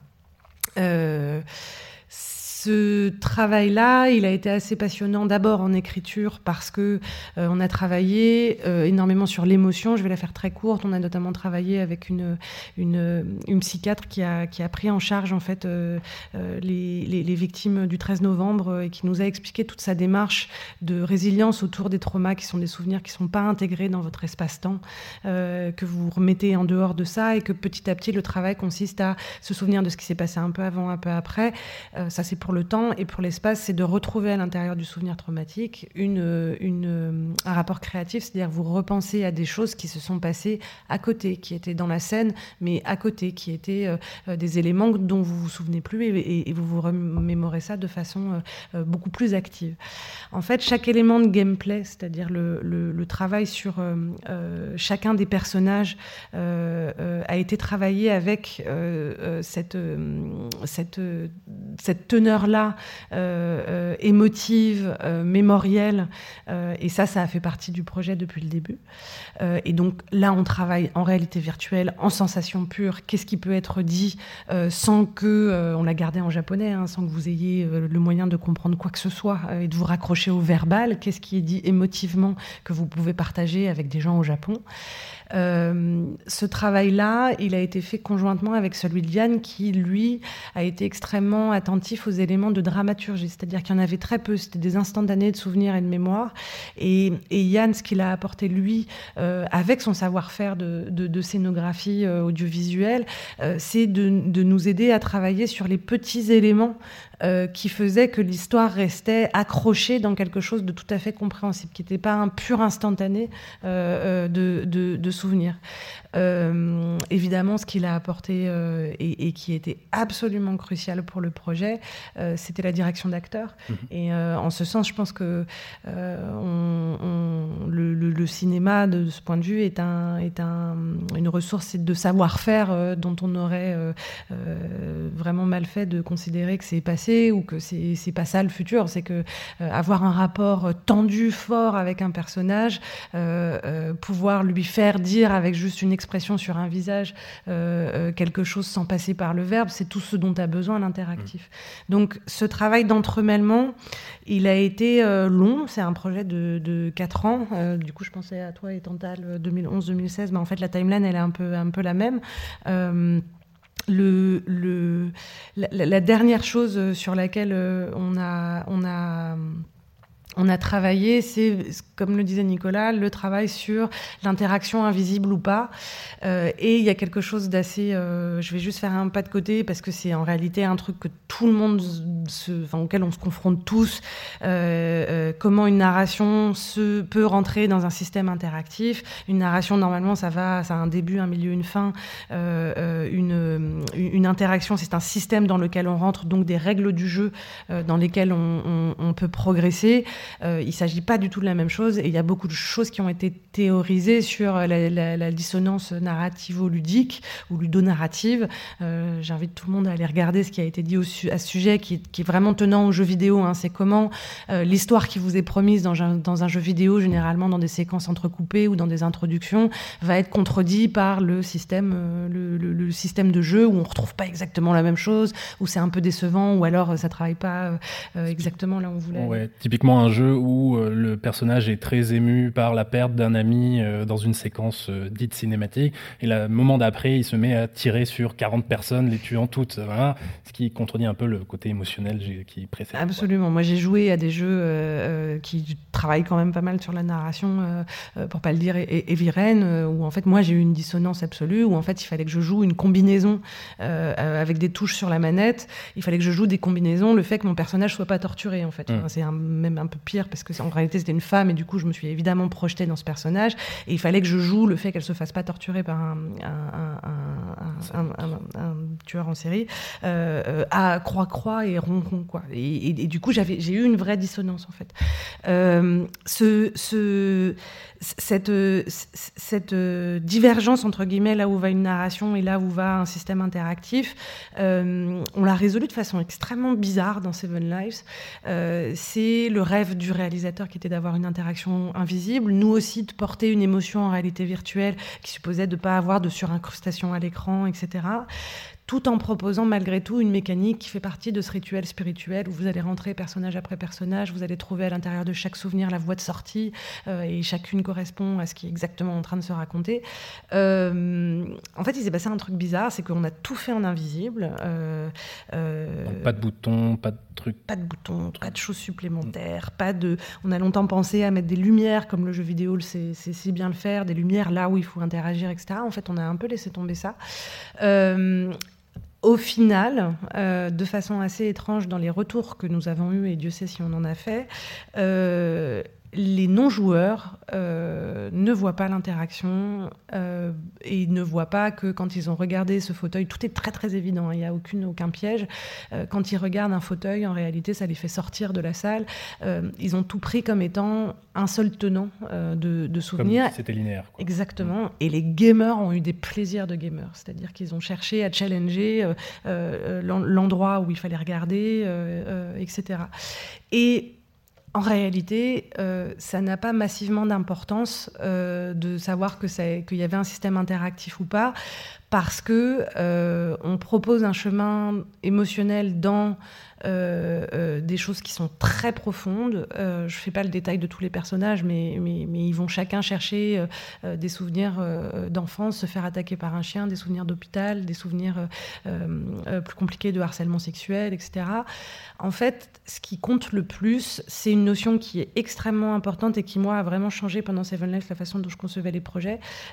c'est la notion d'intentionnalité. Et elle a été notamment euh, euh, théorisée dans une très grande convention de jeux vidéo. Euh, il y a, quelqu'un qui en parle très très bien. L'intentionnalité, c'est quand vous faites sentir au spectateur euh, qu'il avance à l'intérieur de quelque chose et que ça n'est pas tout à fait par hasard en fait. Et, ça n'est pas nécessairement appuyer sur un bouton ou faire un choix entre euh, euh deux de, de choses binaires. Il y a des choses qui peuvent être extrêmement fines euh, du point de vue du système où en fait il apparaît pas vraiment, mais il y a cette notion de rentrer à l'intérieur euh, et de et, d'être responsable en fait de la continuité de, du parcours ça, ça me semble tout à fait passionnant pour, euh, pour euh, nos histoires. Euh, et, donc, ce travail entre euh, ces, créateurs euh, interactifs et Yann, euh, on, on, a fini par trouver un équilibre qui a été long à trouver. Et je voudrais redire à quel point nos projets, et un projet comme Seven Lives était extrêmement expérimental, mais Dieu sait si ça nous a appris mille choses. Et que je pense qu'il faut absolument pas être défaitiste, d'être très lucide, oui, mais pas défaitiste sur le destin de nos œuvres. C'est-à-dire que un Seven Lives prend quatre ans, mais au final, on a quelque chose qui va rester, moi je pense, euh, dans son contenu, qui n'est pas du tout lié à une mode ou à quelque chose comme ça. Euh, et, l'innovation de contenu, contrairement à l'innovation technique, c'est quelque chose qui prend beaucoup de temps. La techno nous emmène tout le temps à chercher autre chose chose. L'innovation de contenu, ce savoir-faire là, savoir faire travailler ces équipes-là de la façon la plus souple possible. bah, ça fait huit ans que Red Corner existe et en fait, j'ai juste l'impression de commencer à, savoir à peu près faire. Quoi. Alors je propose de mettre euh, plein de sujets que tu as abordés parce que j'ai vraiment envie qu'on y revienne sur, euh, justement, tu as beaucoup parlé de l'univers du jeu vidéo euh, et je propose qu'on y revienne juste après. Je propose aussi qu'on revienne sur, sur ce que tu viens de dire sur l'endurance, entre guillemets, de, de, ces, de ces travaux, l'intérêt qu'on y trouve, même si on y reviendra sur les questions d'écosystème, de marché, de choses comme ça. Il y a plein de choses qui sont, qui sont compliquées. Je voulais juste avoir avant ça, j'ai mis ton retour, toi, sur euh, un peu sur la même question, hein, donc sur la collaboration avec. Euh, euh, avec, Gilles Porte. avec Gilles Porte, qui venait donc d'un milieu plus traditionnel, sans côté péjoratif quand je dis ça. comment, comment ça se passe? Est-ce que ça se passe bien? Est-ce que c'est un plaisir ou est-ce que c'est difficile? Ah non, c'était un plaisir. Après, c'est, toujours très rigolo, c'est que euh, il comprend absolument rien. Vraiment, c'est, pas son problème. Et, donc, il se jette à corps perdu dans ses projets, mais, il sait très bien qu'il, va comprendre en faisant. Donc, euh, euh, c'est aussi agréable de travailler comme ça, parce qu'il est très, euh, en quelque sorte, il est très positif. Euh, mais après, il n'est pas évidemment pas stupide, donc euh, il va s'entourer. Euh, là, en particulier sur Tantal, de deux scénaristes qui étaient Marc Baja et Mathilde Mélez, et Romain Bonin en expérience designer. Ce qui fait qu'il y avait une équipe autour de lui qui avait quand même la maîtrise de ses codes d'interaction, qui expérimentait, parce que quand même cette narration arborescente n'était pas quelque chose de très travaillé. Euh, ni à l'époque ni aujourd'hui, mais encore moins à l'époque. Et, du coup, Gilles part, part, avec cette équipe et finalement les laisse faire un petit peu. Et, il se laisse acculturer euh, volontairement, mais il se laisse acculturer à la fois par l'équipe, par moi. voilà, c'est un accompagnement euh, dans tout le développement de ce projet. Est-ce que, est-ce que le, dans le temps relativement long que demande, on va dire, la plupart des projets interactif numérique, il y en a quand même beaucoup qui, demandent un temps relativement, non pas que le cinéma ne demande pas parfois des années pour monter un film, mais euh, on est quand même sur des temps assez longs. Est-ce que le, ça serait pas plus simple, entre guillemets, euh, de ne pas faire venir des gens de l'extérieur, je fais un peu l'avocat du diable bien sûr, euh, de ne pas faire venir des gens de l'extérieur et donc de devoir prendre un temps d'acculturation, etc. bref, je, je, je c'est polémique à deux balles que j'essaie de faire, mais parce que je, n'y crois pas une seconde, mais parce que j'imagine qu'on en, tire d'autres bénéfices de prendre ce temps d'acculturer quelqu'un, de le faire entrer dans ce milieu, j'imagine que ça nous apporte quelque chose. Mais euh, est-ce que ça représente finalement une perte de temps, entre guillemets, ou en, tout cas une, difficulté supplémentaire à dépasser euh, pour arriver à mener à bien un projet? Moi, je voudrais répondre là-dessus. Euh, je pense que c'est vraiment fondamental. C'est-à-dire que, euh, évidemment, on est un petit groupe, euh, euh, on se connaît tous, on est un petit groupe qui avons tous commencé au moment de l'émergence de ces formes, plus ou moins tard, mais en tout cas, on a accompagné finalement l'histoire de ce patrimoine. mais finalement, c'est un groupe assez restreint. Et je pense que aller chercher la richesse de, des talents qui existent à l'extérieur est fondamental, et notamment pour quelque chose qui, à mon avis, est un écueil, enfin, pas sur toutes les œuvres évidemment, mais euh, souvent un écueil de ce patrimoine, c'est de se focaliser justement sur la technologie et sur la pratique expérimentale. Et en réalité, on en oublie ce qui, ce qui est fondamental pour le public, c'est-à-dire de rentrer en empathie. Enfin, moi, ce que je dis à chaque fois, et notamment aux étudiants, c'est que quand on travaille ce patrimoine, l'interactif doit, doit permettre au public de toucher le personnage de, s'approprier le personnage. C'est une, manière supplémentaire d'entrer en empathie avec le personnage. Euh, et souvent, enfin en tout cas, on va dire parfois pour être gentil, euh, ce patrimoine oublie cet aspect des choses et se focalise sur la pratique interactive. Donc euh, on va chercher, enfin en tout cas moi c'est mon avis, c'est qu'on va chercher à l'extérieur euh, des gens qui n'ont pas oublié que, en fait, on va parler de personnages, de leurs conflits, de leurs conflits internes, de, leurs conflits externes, et qu'en fait, les outils interactifs vont servir à travailler ces conflits. Et voilà, moi, c'est un peu la raison pour laquelle je vais chercher à l'extérieur des talents. Et je préfère les acculturer plutôt que d'essayer d'acculturer les gens de l'interactif à la pratique du conflit euh, euh, dramaturgique. Et moi, de mon, de, de, mon côté, ce que, ce que j'apporterais aussi, c'est que c'est une question de génération, je pense, et que quelque part, euh, on est euh, assez passeur, euh, et j'ai pas de doute euh, sur le fait que les créateurs à venir, et même les créateurs, enfin, encore une fois, hein, je, je, parle de, de Charles, qui de Charles Ayat, qui est concepteur interactif, qui a des intuitions interactives, qui est un vrai créateur interactif, qui ont au type de euh, silo euh, à l'intérieur de leur euh, esprit entre le cinéma, entre euh, le jeu vidéo, etc. Et je pense que l'audience, l'audience elle aussi, elle s'y reconnaît. Moi, Seven Lives, les tests, les tests qu'on a fait avec les spectateurs de, France Télévisions qui n'avaient jamais fait de réalité virtuelle, et Dieu sait si, si c'est un projet, pour le faire simple, perché et dont on avait euh, c'est une, grande geste créative, mais on a pris beaucoup de risques. Et en fait, euh, celles qui ont restitué quasi la note d'intention euh, mot pour mot euh, de 4 ans avant, c'est deux nanas de 17 ans qui ont tout compris à la navigation. Tout le monde est allé au bout, les 50 téléspectateurs sont allés au bout, euh, qui ont expliqué la note d'intention euh, Enfin, qui m'ont raconté la note d'intention qui était déjà écrite. Donc, j'ai l'impression aussi que euh, la, la, séparation, entre guillemets, de savoir-faire, etc., elle est en train de devenir de plus en plus poreuse. Et je pense euh, poreuse à la fois pour le public et poreuse aussi pour les créateurs euh, qui ont en réalité des étendues de connaissances et de et d'attraits qui sont très très larges. Quoi. Voilà. Ça, moi, j'y crois beaucoup. Moi, je dirais juste, ça dépend aussi de, ça dépend de, de l'expérience. C'est-à-dire que si on est sur une expérience viscérale, comme Seven Lives, ou si on est sur euh, une, une série interactive, en fait, les champs de compétences, les domaines, les besoins, ça j'aime, c'est pas du tout les mêmes. Et qu'il y a des expériences intuitives, effectivement. Et voilà, parce que pour le coup, tout à l'heure, je disais que je, suis bien incapable d'écrire certaines expériences, mais par contre, il m'arrive de les accompagner euh, comme une espèce de consultant euh, pour essayer de trouver un mouvement permanent. Euh, et, mouvement permanent veut, veut pas dire aller au forceps dans une narration plaquée. Donc je crois que c'est Jérémy parlait de de quelque chose sur lequel moi j'interviens souvent, qui est quand même aussi la création de personnages. Donc là, on est sur des histoires, on va dire, qui sont pas forcément des instantanés de vie, mais qu'on va accompagner des personnages sur une durée plus longue, et donc en, alors euh, en essayant de, leur, et c'est tout l'art du récit.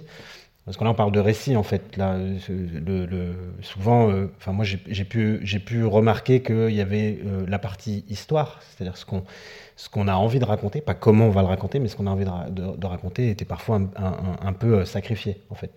Euh, c'est un, euh, je pense que les gens qui font euh, cette partie de mon boulot, qui est de faire de la consultation, en, on va dire en, dramaturgie, dans, tous les secteurs. Mais là, ça concerne le cinéma, ça concerne, ça concerne la série, ça concerne des expériences interactives, etc. Le l'étape qui pour moi est fondamentale juste de qu'est-ce qu'on a envie de raconter, euh, quels sont les personnages qu'on a envie de suivre qui pourraient raconter cette histoire-là, euh, et, parfois sacrifier. Et après, c'est effectivement l'atout le, le, du ciné ou de la série quand ce sont encore une fois des expériences qui demandent un traitement très détaillé psychologiquement d'un personnage, parce qu'il y a des expériences c'est contre-productif, on n'en a pas besoin. Les personnages peuvent avoir une, fonction symbolique extrêmement forte avec laquelle on va jouer sans qu'on ait besoin de rentrer dans leur psyché. En l'occurrence, les tourments du président euh, de, Tantal, oui, euh, si on ne connaît pas le personnage réellement, si on l'a pas travaillé euh, euh, massivement, je dirais, euh, il y a des moments où on va tout simplement bloquer, quoi. Donc là, c'est l'apport de cette, pour le coup, de cette, de, travailler avec des gens qui viennent de ces milieux traditionnels. C'est l'habitude de la réflexion sur un personnage euh, effectivement les conflits, comment il va illustrer la thématique, que en fait l'histoire, le, pardon, le, récit soit une déclinaison de qui il est réellement. Qui la, la, meilleure façon, c'est difficile, hein, ça demande beaucoup de travail en fait, et du travail ingrat, parce que c'est du travail invisible qui, doit être fait avant le, passage dont on a tous en, en, envie, qu'on attend avec impatience de la narration. C'est euh, le connaître suffisamment pour fermer toutes les... Euh, 10 milliards de boîtes de Pandore possibles, même sur du linéaire, donc je laisse imaginer sur l'interactif, mais, qui, peuvent s'ouvrir sur un personnage qu'on ne maîtrise pas, qu'on ne connaît pas. Et évidemment, à chaque fois, il y a des choses qu'on va découvrir en écrivant, blablabla, ça c'est la base de toute forme de création. Mais, voilà, je trouve que souvent, alors, je ne sais pas quelle expression, encore une fois, moi j'ai un énorme problème de, lexical par rapport à tout ça. J'ai envie de dire, c'est sur les, sur, les, sur les œuvres narratives, mais, mais, mais Seven Lives, c'est narratif, enfin, je veux dire, tout est narration, en vrai. Donc, je ne sais pas comment cataloguer, moi, ou comment catégoriser euh, euh, ben, soit une anthologie interactive, soit un film interactif, euh, on est, qui nous propose une plongée dans l'intimité, dans les névroses et nous les faire ressentir. Je ne sais pas comment ça s'appelle en vrai.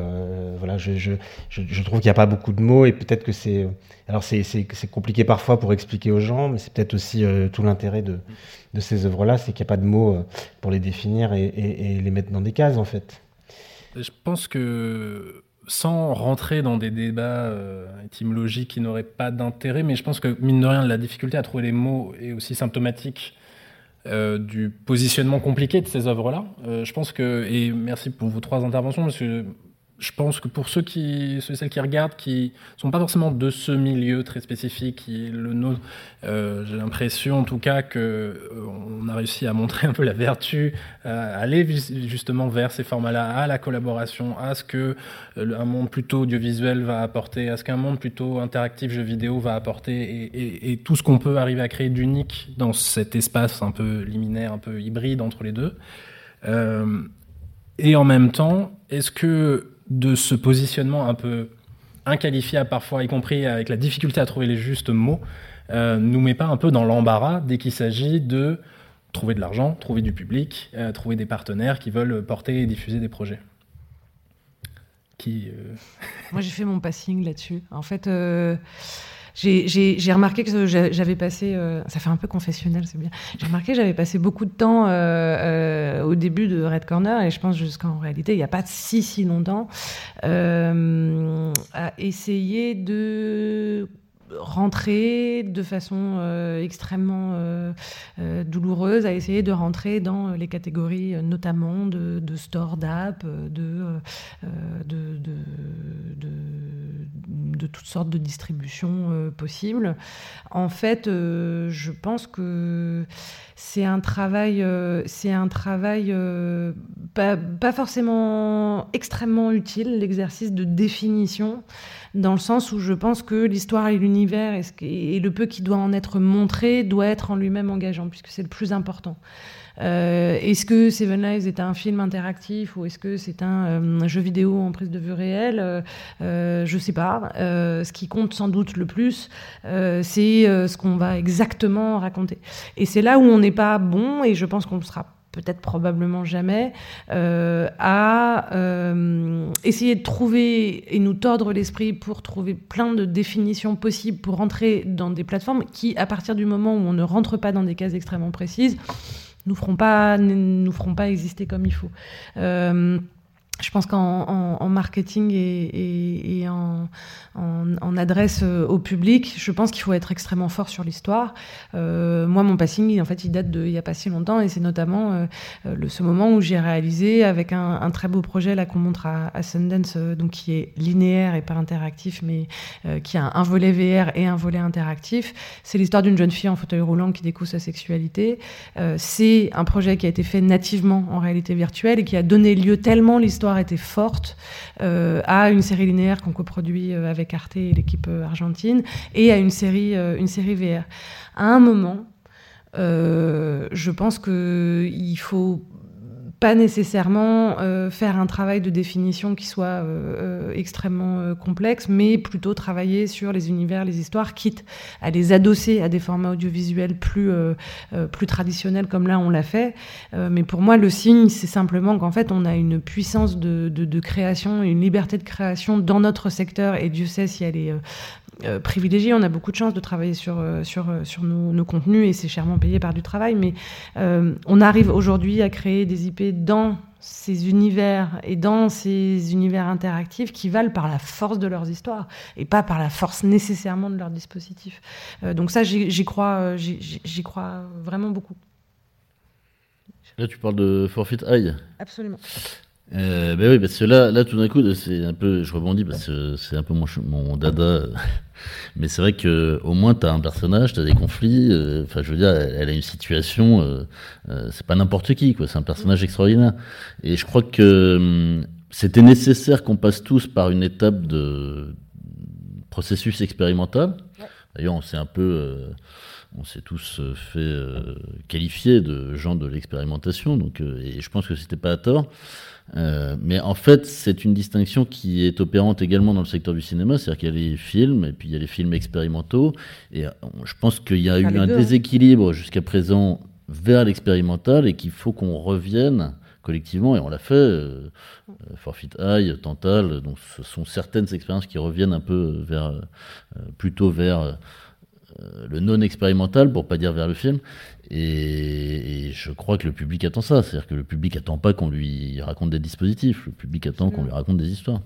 C'est pour ça que c'est toujours un peu. On a beaucoup de plaisir à raconter la complexité de ce qu'on fait parce que, euh, intellectuellement c'est passionnant et, même euh, euh, passionnant à raconter à titre personnel quand on est producteur et qu'on traverse des situations absolument improbables d'entremêlement de, choses, etc. Mais en vrai, le, plus important, c'est l'histoire. Moi, moi, ce que, ce que je crois, c'est qu'il faut faire les deux. C'est-à-dire que là, actuellement, dans la ligne de Red Corner, il y a des projets comme Forfeit High, il y a des projets comme Fight Back qui sont un documentaire et un jeu en réalité virtuelle, très affirmée sur deux supports extrêmement différents, euh, mais qui se soutiennent l'un l'autre à travers une réflexion authentique et un, désir de transmission autour de, euh, de la self-defense authentique de, de Céline Tricard. Bah, il y a ça, il y a des projets qui vont être hyper ambitieux et il faut garder des projets expérimentaux dans lesquels on continue euh, à, explorer la technologie pour ce qu'elle a à faire et, faire travailler les deux, c'est-à-dire ne pas se mettre nous dans des catégories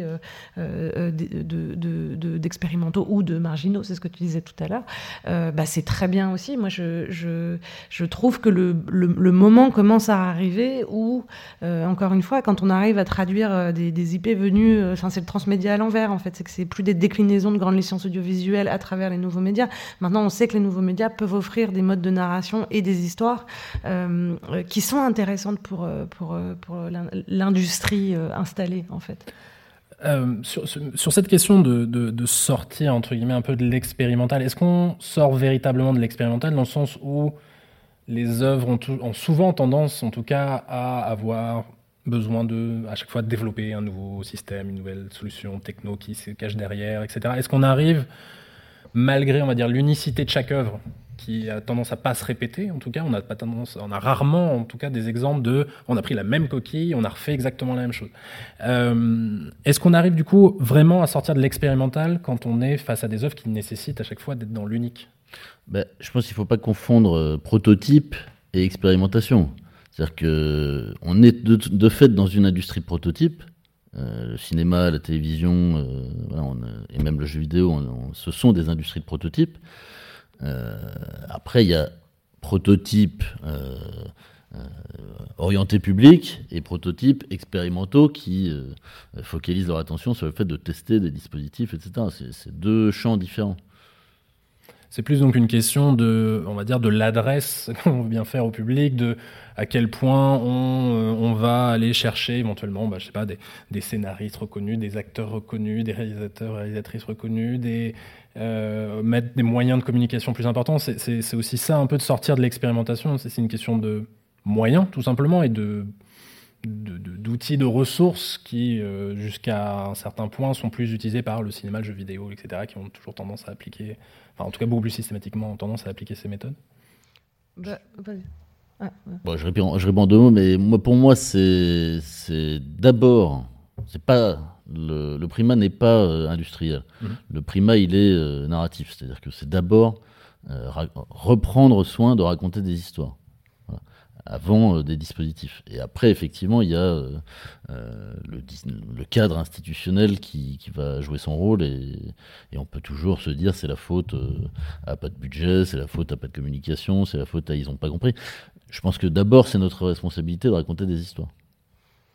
Ouais, je, vais, bah, je, vais, je vais carrément dans ton sens. Après, euh, on a radicalement besoin, et c'est la réalité de... C'est la réalité de, ces métiers de la production audiovisuelle qui ont dérivé vers euh, les, nouveaux médias et pas l'inverse. Hein. c'est d'avoir été, euh, euh, d'avoir pu bénéficier, de bénéficier encore aujourd'hui d'aide, d'un système d'aide qui était tourné autour de l'auteur tel que l'a inventé le cinéma. Et je pense que ça nous fait faire des choses extrêmement singulières et originales. Et nous ne serions pas dans tous les festivals internationaux aussi bien représentés en tant que Français si nous n'avions pas ce système-là. Il vient du web documentaire, puis le web documentaire a, une une, en fait, les gens qui avaient appris à raconter des histoires avec le web documentaire se sont mis à faire de la réalité virtuelle, puis de la réalité augmentée, et que tout ça n'est qu'un énorme travail de transition. Et quelque part, il faut accepter que cette transition, elle est permanente. Moi, je ne sais pas du tout si je ferais de la réalité virtuelle euh, comme on en fait aujourd'hui. Euh, euh, tout ce que je sais, c'est que je sais travailler avec des créateurs et un, un, moteur de jeu.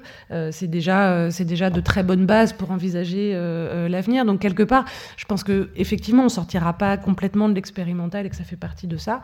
En revanche, il y a quelque chose qui, du point de vue purement professionnel, euh, et je vais prendre le, la casquette PXN, hein, c'est, euh, on est aujourd'hui, nous, aidés projet par projet, c'est-à-dire qu'en fait, on, a un système de soutien et nous arrivons à faire vivre des projets un par un, euh, là où en fait, c'est, c'est, ça nous fait faire des one-shots, entre guillemets, c'est-à-dire on a beaucoup de mal à pérenniser des formats, à faire revenir autour d'un même dispositif, une audience, etc. moi, je commence tout juste à le réfléchir avec notamment un projet en, réalité augmentée euh, euh, qui sont des jeux de pistes pour les enfants entre 8 et 12 ans euh, dans les bibliothèques. L'idée, c'est qu'un écrivain jeunesse leur raconte les livres qu'il a lus quand il était petit et ils vont à la quête de ces différents livres pour se faire construire l'univers qui apparaît au milieu de la bibliothèque, univers graphique, sonore, etc. Et tout devient une aventure. Bah, ça, l'idée, c'est de faire un chapitre maintenant, de tester le plus possible, mais d'en faire quatre derrière si on peut. C'est, et, et que que tout cela soit soutenu par un, un, réseau de distribution qui ne sont pas que les plateformes américaines, donc pas que de l'applicatif, euh, mais qui soit le réseau de diffusion culturelle dont je pense qu'il existe depuis très très longtemps et qui sait extrêmement bien parler à son public et nous aurions tort de nous en priver. Euh, c'est les bibliothèques, c'est les musées, c'est euh, tout ce réseau en France qu'on a et sur lequel on ne sait pas encore bien s'appuyer. J'ai l'impression que la rencontre, elle a lieu en ce moment, où à la fois ce sont des lieux qui ont besoin de nos contenus et nous-mêmes nous les imaginons euh, et nous-mêmes, nous avons besoin d'eux, en fait, euh, euh, là-dedans. Donc, quelque part, il y a un besoin de sortir de l'expérimental, qu'est-ce que ça veut dire? Ça veut dire, un, bah, déjà continuer à en faire un peu parce que la techno, elle avance et il faut pouvoir toujours trouver la narration qui, qui, peut être portée là-dedans, euh, sans quoi on renonce, euh, enfin les machines vont finir par raconter nos histoires et c'est pas du tout ça euh, qu'il faut souhaiter. deux, professionnellement, c'est de trouver des structures, des, des, des, aides structurelles et ça c'est extrêmement important pour qu'on puisse s'envisager dans un temps long. Et puis vis-à-vis de la distribution pure, c'est d'investir des lieux de des, lieux publics de services culturels parce que on sait ce que nous, notre argent vient de là. Si on arrive à produire des idées aussi complexes, aussi belles, euh, qui ne résistent pas beaucoup à, sur, un, sur une plateforme euh, d'application, euh, qui ne résistent pas beaucoup à la comparaison avec, à l'époque, c'était Sens, jeu noir et blanc minimaliste en réalité virtuelle face à Dinosaure VR, on faisait pas le poids, enfin pas intégralement. Donc ça, ça se jauge en fonction du projet que vous avez et de la subtilité qu'il a. Il faut trouver le réseau qui est capable de le porter. Euh, avant euh, effectivement d'approfondir ces questions de, réseaux de distribution euh, divers et variés, euh, je voulais revenir à, toi, Nicolas, qui est à nouveau donc ce pied un peu entre les deux mondes de la création classique entre guillemets et, et, innovante entre guillemets aussi. Est-ce que quand toi tu vas vers de l'interactif, est-ce que pour reprendre les termes qu'on a utilisés il y a deux secondes, euh, tu considères que tu vas faire de l'expérimentation? Est-ce que finalement tu y vas en disant oh je vais m'exercer à quelque chose, je vais tester un truc, mais je le fais pas forcément pour avoir un impact euh, très grand sur un public très large? Ou est-ce que tu le vis pas exactement comme ça, avec euh, un truc aussi dichotomique que le linéaire c'est pour le grand public et ce que je vais faire sur interactif c'est de l'expérimental? Non, j'ai l'impression que j'accompagne aussi des gens qui, qui vont vers l'expérimentation. Moi ça m'intéresse. Après, il peut y avoir des, c'est la notion un peu de challenge aussi, se, renouveler autrement, qui existe dans le linéaire. Euh, là, j'ai travaillé sur une série euh, pour Netflix qui va sortir bientôt, dont je, alors je peux pas du tout en parler, mais dont le principe narratif est déjà euh, particulier et différent. On peut le trouver quand même dans le linéaire, et juste, je suis un mini aparté sur, sur à l'origine d'un projet d'une envie dans les fictions classiques, évidemment interactives, ça va de soi, mais on peut aussi partir d'une forme de gameplay, d'une envie de mise en scène. On peut partir d'une envie de raconter une histoire d'une manière extrêmement particulière et cette envie, elle est là, sans personnage, sans forcément de thématique. Après, on va essayer de travailler euh, bah, l'histoire, les, thèmes qui, vont le mieux euh, euh, s'imbriquer dans, cette, narration particulière. Après, je n'ai pas du tout l'impression. moi, je suis pas du tout conceptuel déjà, mais j'aime beaucoup euh, accompagner, travailler avec des gens qui le sont. Je trouve que un- moi, ça m'apprend beaucoup de les écouter, de les voir imaginer. euh. Bon, après, peut-être que le, ce que j'arrive à faire, c'est m'approprier des choses auxquelles j'aurais jamais pensé. Et puis, euh, et puis pouvoir faire un peu de- du ping-pong. Parfois, c'est juste un ping-pong. Parfois, c'est euh, sur, une, sur, une, sur une fiction VR chapitrée comme ça. C'est d'essayer que, mais abstraite, c'est d'essayer de, qu'il y ait un mouvement constant, d'essayer d'éviter les redondances. Et là, en l'occurrence, je ne mets d'aucune forme de, de règle de, scénar- de scénario. Déjà, je n'aime pas, pas tellement ça. Euh, même s'il faut y passer un moment pour mieux s'en éloigner, mais c'est de se fier à sa propre émotion aussi. C'est-à-dire qu'à un moment, un- une bonne, intervention, elle est, elle est, euh, elle n'est pas que théorique, elle est même euh, parce que sinon on tombe très rapidement dans l'offre qu'on aimerait voir et pas l'offre que les gens avec qui on va travailler ont, envie de faire. Ça, c'est pour les projets où vraiment j'accompagne. Maintenant, si c'est si euh, si créativement, je dirais que dans le cadre de, ce projet euh, Ban- Bandersnatchesque, euh, c'est justement d'aller euh, de travailler avec un maximum de contraintes. Moi, c'est ça qui m'intéresse parce que pour avoir euh, enfin souffert, comme je pense tout le monde ici euh, euh, sur, sur, ses premières expériences, mais de, de, de, fiction en branchement, on ouvre trop de portes. Moi, c'est essayer de voir comment je pourrais justement arriver euh, à, hum, à faire, à, vraiment faire ressentir ces émotions euh, euh, euh, et, et- et à, hum, comment dire, difficile à résumer, mais à, à embarquer émotionnellement le spectateur euh, et, et qu'il en arrive même presque à oublier le, le- le- les interactions, avec pourtant une interface qui est de fait pas très discrète, hein, là pour le coup. Et puis je, je- Donc voilà, c'est presque de travailler autre chose que Cordessa, où, où- vraiment moi je tenais, à, en tout cas j'aimais cette idée qu'on ne voit rien. Euh, et là, c'est d'arriver à, à ne pas casser l'émotion quand euh, l'irruption du choix intervient, que ce soit graphiquement, mais et ça va être une histoire de timing, ça va être, euh, y a- y a- y a- y- ça va être la, la- la mise en condition du, du, du- comment dire, du, du spectateur, du spectateur, du je sais pas quoi. Euh, et ça, ça, ce sont des challenges pour moi. C'est-à-dire qu'en fait, je- je- je- j'en sais rien si ça va marcher ou pas. Je suis entouré de gens qui, qui ont aussi des, des, des avis. Euh, et, et moi, j'essaie de trouver ma liberté là-dedans. euh, et, et voilà, donc. Donc, euh, est-ce que c'est expérimental sur ce projet-là particulier Je ne crois pas? Je pense qu'Ordessa l'était beaucoup plus. Mm. Euh, dans sa conception même, dans les envies de Nicolas euh, Pelloual euh, et de Frédéric Jamin aussi, parce que c'est, c'est- ils y avaient déjà travaillé depuis au moins un an avant que je rejoigne l'équipe. Mais on, a, on s'est beaucoup, beaucoup, beaucoup posé la question de comment on allait déambuler dans cette histoire, de qui on allait incarner. Euh, c'était l'époque euh, antédiluvienne du mot présence hein, qui, était partout, dans, sur toutes les bouches dans le, de, de- la réalité virtuelle notamment, euh, le, positionnement, qui on est, pourquoi, comment, etc.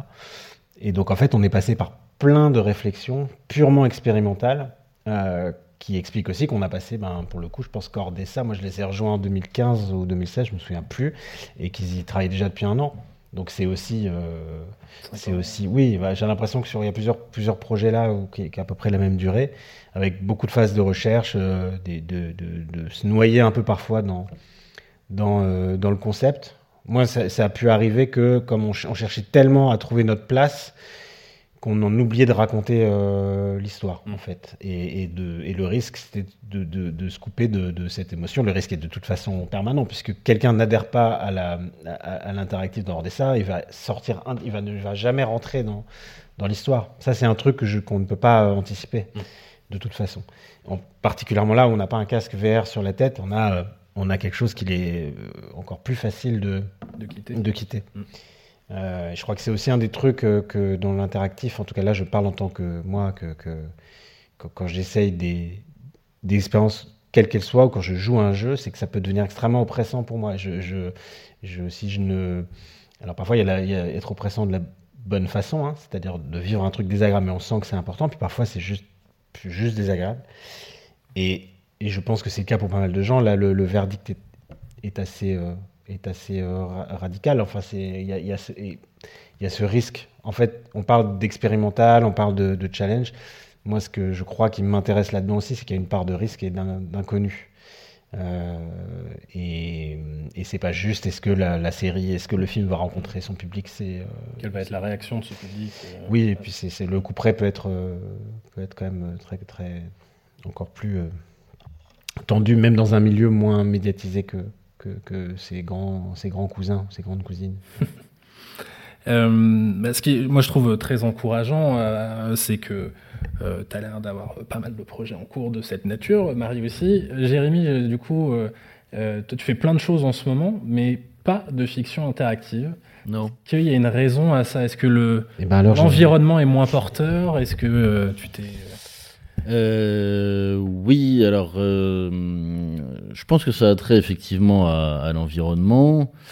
Euh, il se trouve que si je fais un petit peu d'histoire de ce genre euh, très rapidement, donc euh, on va dire qu'il y a eu un espace des possibles entre 2011, enfin à partir de 2011, où les chaînes, les diffuseurs publics qui étaient a priori les seuls qui accompagnaient ce type, cette typologie d'œuvre, Arte d'un côté et France Télévisions de l'autre, avaient l'habitude de faire un peu de web documentaire pas mal pour Arte, euh, un peu pour euh, France Télévisions. Et tout d'un coup, à partir de 2011, avec une ambition qui était euh, affirmée du côté de France Télévisions, on avait la possibilité d'aller vers la fiction. Ce qu'il faut savoir, c'est qu'évidemment la fiction, bon, en tout cas celle que j'ai envie, moi personnellement, de défendre, coûte quand même des montants importants. Alors je la défends pas parce que ça coûte des montants importants, c'est juste que voilà, j'ai envie de faire jouer des personnages, etc. Donc il y a aussi cet aspect des choses qui rentrent en ligne de compte. Euh, et que petit à petit, avec l'évolution de, des organisations des chaînes, euh, ben, force est de constater que euh, le linéaire digital a repris son hégémonie sur les autres formes, que les autres formes continuent à avoir quelques fenêtres de, de tiers, mais beaucoup plus restreintes, et que de fait, par exemple, si je parle du cinéma interactif, explorer le cinéma interactif aujourd'hui, c'est très très compliqué, parce qu'en réalité, euh, ça ne correspond pas à une case de diffusion du, de ces départements en question qui peuvent financer de l'interactif. Du côté de l'industrie du cinéma, ça ne les intéresse pas parce que toutes les arcanes ne sont pas en place, donc euh, euh, c'est un, environnement figé. Donc déjà, je peux pas aller dans cette direction-là. Euh, sauf à reprendre mon bâton de pèlerin comme j'ai pu le faire par le passé et probablement à être un peu plus accompagné dans cette lutte. Mais ça nécessite une lutte euh, voilà, il se trouve qu'on a aussi une société à faire tourner et que euh, il faut bien produire euh, pour manger, manger pour produire. Et donc, on s'est pour l'instant orienté vers d'autres formes. plus traditionnelles et donc plus rodées, donc voilà où on trouve évidemment beaucoup de plaisir parce que on retrouve ces mécaniques de narration, mais après, moi, j'ai des projets en tête euh, dans ce domaine, mais qui, pour l'instant, où je vois pas encore l'endroit où je pourrais les placer. Voilà. Quand je verrai l'endroit où je pourrais les placer, je sauterai sur l'occasion. Et juste un truc, bah, euh, Jérémy Marie détrompez-moi, mais j'ai quand même l'impression que sur les fictions interactives, des petits épisodes et tout qui sont sortis, qu'on fait et qui ont leur public, alors c'est notamment Netflix, peut-être qu'il y en a ailleurs, mais pour le moment en tout cas, c'est souvent euh, des segments qui accompagnent une franchise existante. Donc ça va être euh, c'est du Netflix, euh, c'est du c'est Bandersnatch pour Black Mirror, c'est euh, le Chaboté, c'est enfin en tout cas c'est Man versus Wild et j'en oublie certaines. En tout cas pour l'instant ce qui ce moi j'ai vu apparaître sur ces grands, je parle sur ces plateformes là, hein, sur susceptibles de toucher un, vaste public et pas des, des, des, des expériences ou des films interactifs qu'on trouve via des applications. Si ça c'est encore autre chose. En tout cas, si on parle des diffuseurs classiques et internationaux, pour l'instant, jusqu'à présent, c'est plus facile de les, séduire quand on va avec un projet. Euh, voilà. Je parle de, de films, hein, de séries, euh, épisodes. Non, il y a une histoire de cast aussi. Euh, le, moi, ce qui m'a donné le plus d'espoir, c'était quoi? C'était il, y a deux ans. c'était Sam Barlow, donc mm. créateur de jeux vidéo extrêmement connu, qui a fait Her Story. Et Her Story, il revendique à peu près, je pense, un million d'utilisateurs. Donc, c'est pas du tout confidentiel. sur un projet qui a cette qualité extrême d'avoir l'alliage incandescent d'une interface et d'un contenu contenu assez passionnant, organisé comme un thriller, où vous avez une interface de, de surveillance policière à travers des, des caméras d'entretien d'une jeune femme qui est accusée de quelque chose, qui est accusée d'un meurtre, et donc vous avez accès en fait aux archives de ces entretiens et vous devez trouver avec de la recherche sémantique le fil de l'histoire en allant piocher ça et là dans euh, les extraits de, de, l'interview. Bah, ça, c'est euh, pas une IP existante, c'est un créateur euh, qui était déjà assez connu, mais dont je pense que l'audience n'était pas précisément celle de ces jeux vidéo. En tout cas, ça a hyper bien, ça a hyper bien fonctionné. Donc, quelque part, je ne sais pas s'il y a des, des, des, leçons définitives sur le fait qu'il faut absolument une IP existante. Non, il n'y en a aucune. Je, je, je, parlais de pouvoir convaincre aussi.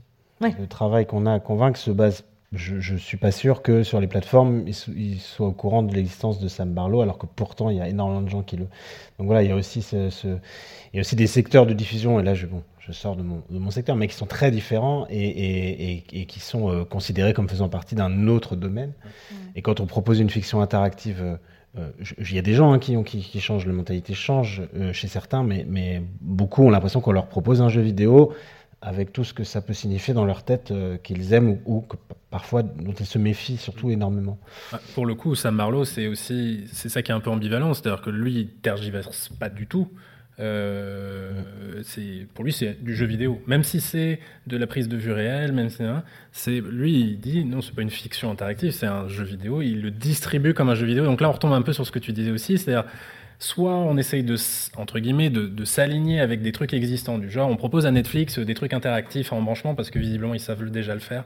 Euh, soit on, s'aligne avec le jeu vidéo, avec euh, les codes, les modes de distribution, euh, les éditeurs, les machins, soit si on veut être au milieu parce qu'il y a visiblement un intérêt créatif énorme à être, entre guillemets, pas dans ces alignements-là, euh, il faut aussi aller chercher des canaux de distribution, ce que tu commences à suggérer sur euh, éventuellement euh, les bibliothèques, les musées, les choses comme ça, des canaux de diffusion aussi qui peuvent être différents. Ce qui peut être un peu inquiétant, ce que tu disais, Jérémy, c'est qu'il y a certains médias publics, et mine de rien, on est peut-être dans on est quand même assez dépendant mm, dans beaucoup de projets du, secteur public, que ce soit dans l'argent, dans les médias, dans les lieux de diffusion, qui sont un tout petit peu rétractés quand même. dans, bah, le, projet le projet bibliothèque, je le fais avec France Télévisions. Donc, par ailleurs, c'est une enfin, pour moi, c'est la, la, continuité d'un travail qui a, qui a, qui a été euh, amorcé il y, a, il y, a, plus d'un an maintenant, euh, mais d'un travail d'avant euh, sur, lequel on pouvait, sur lequel on pouvait se faire confiance. Moi, je, en fait, cette, cette, question, de la, cette question de la distribution, le,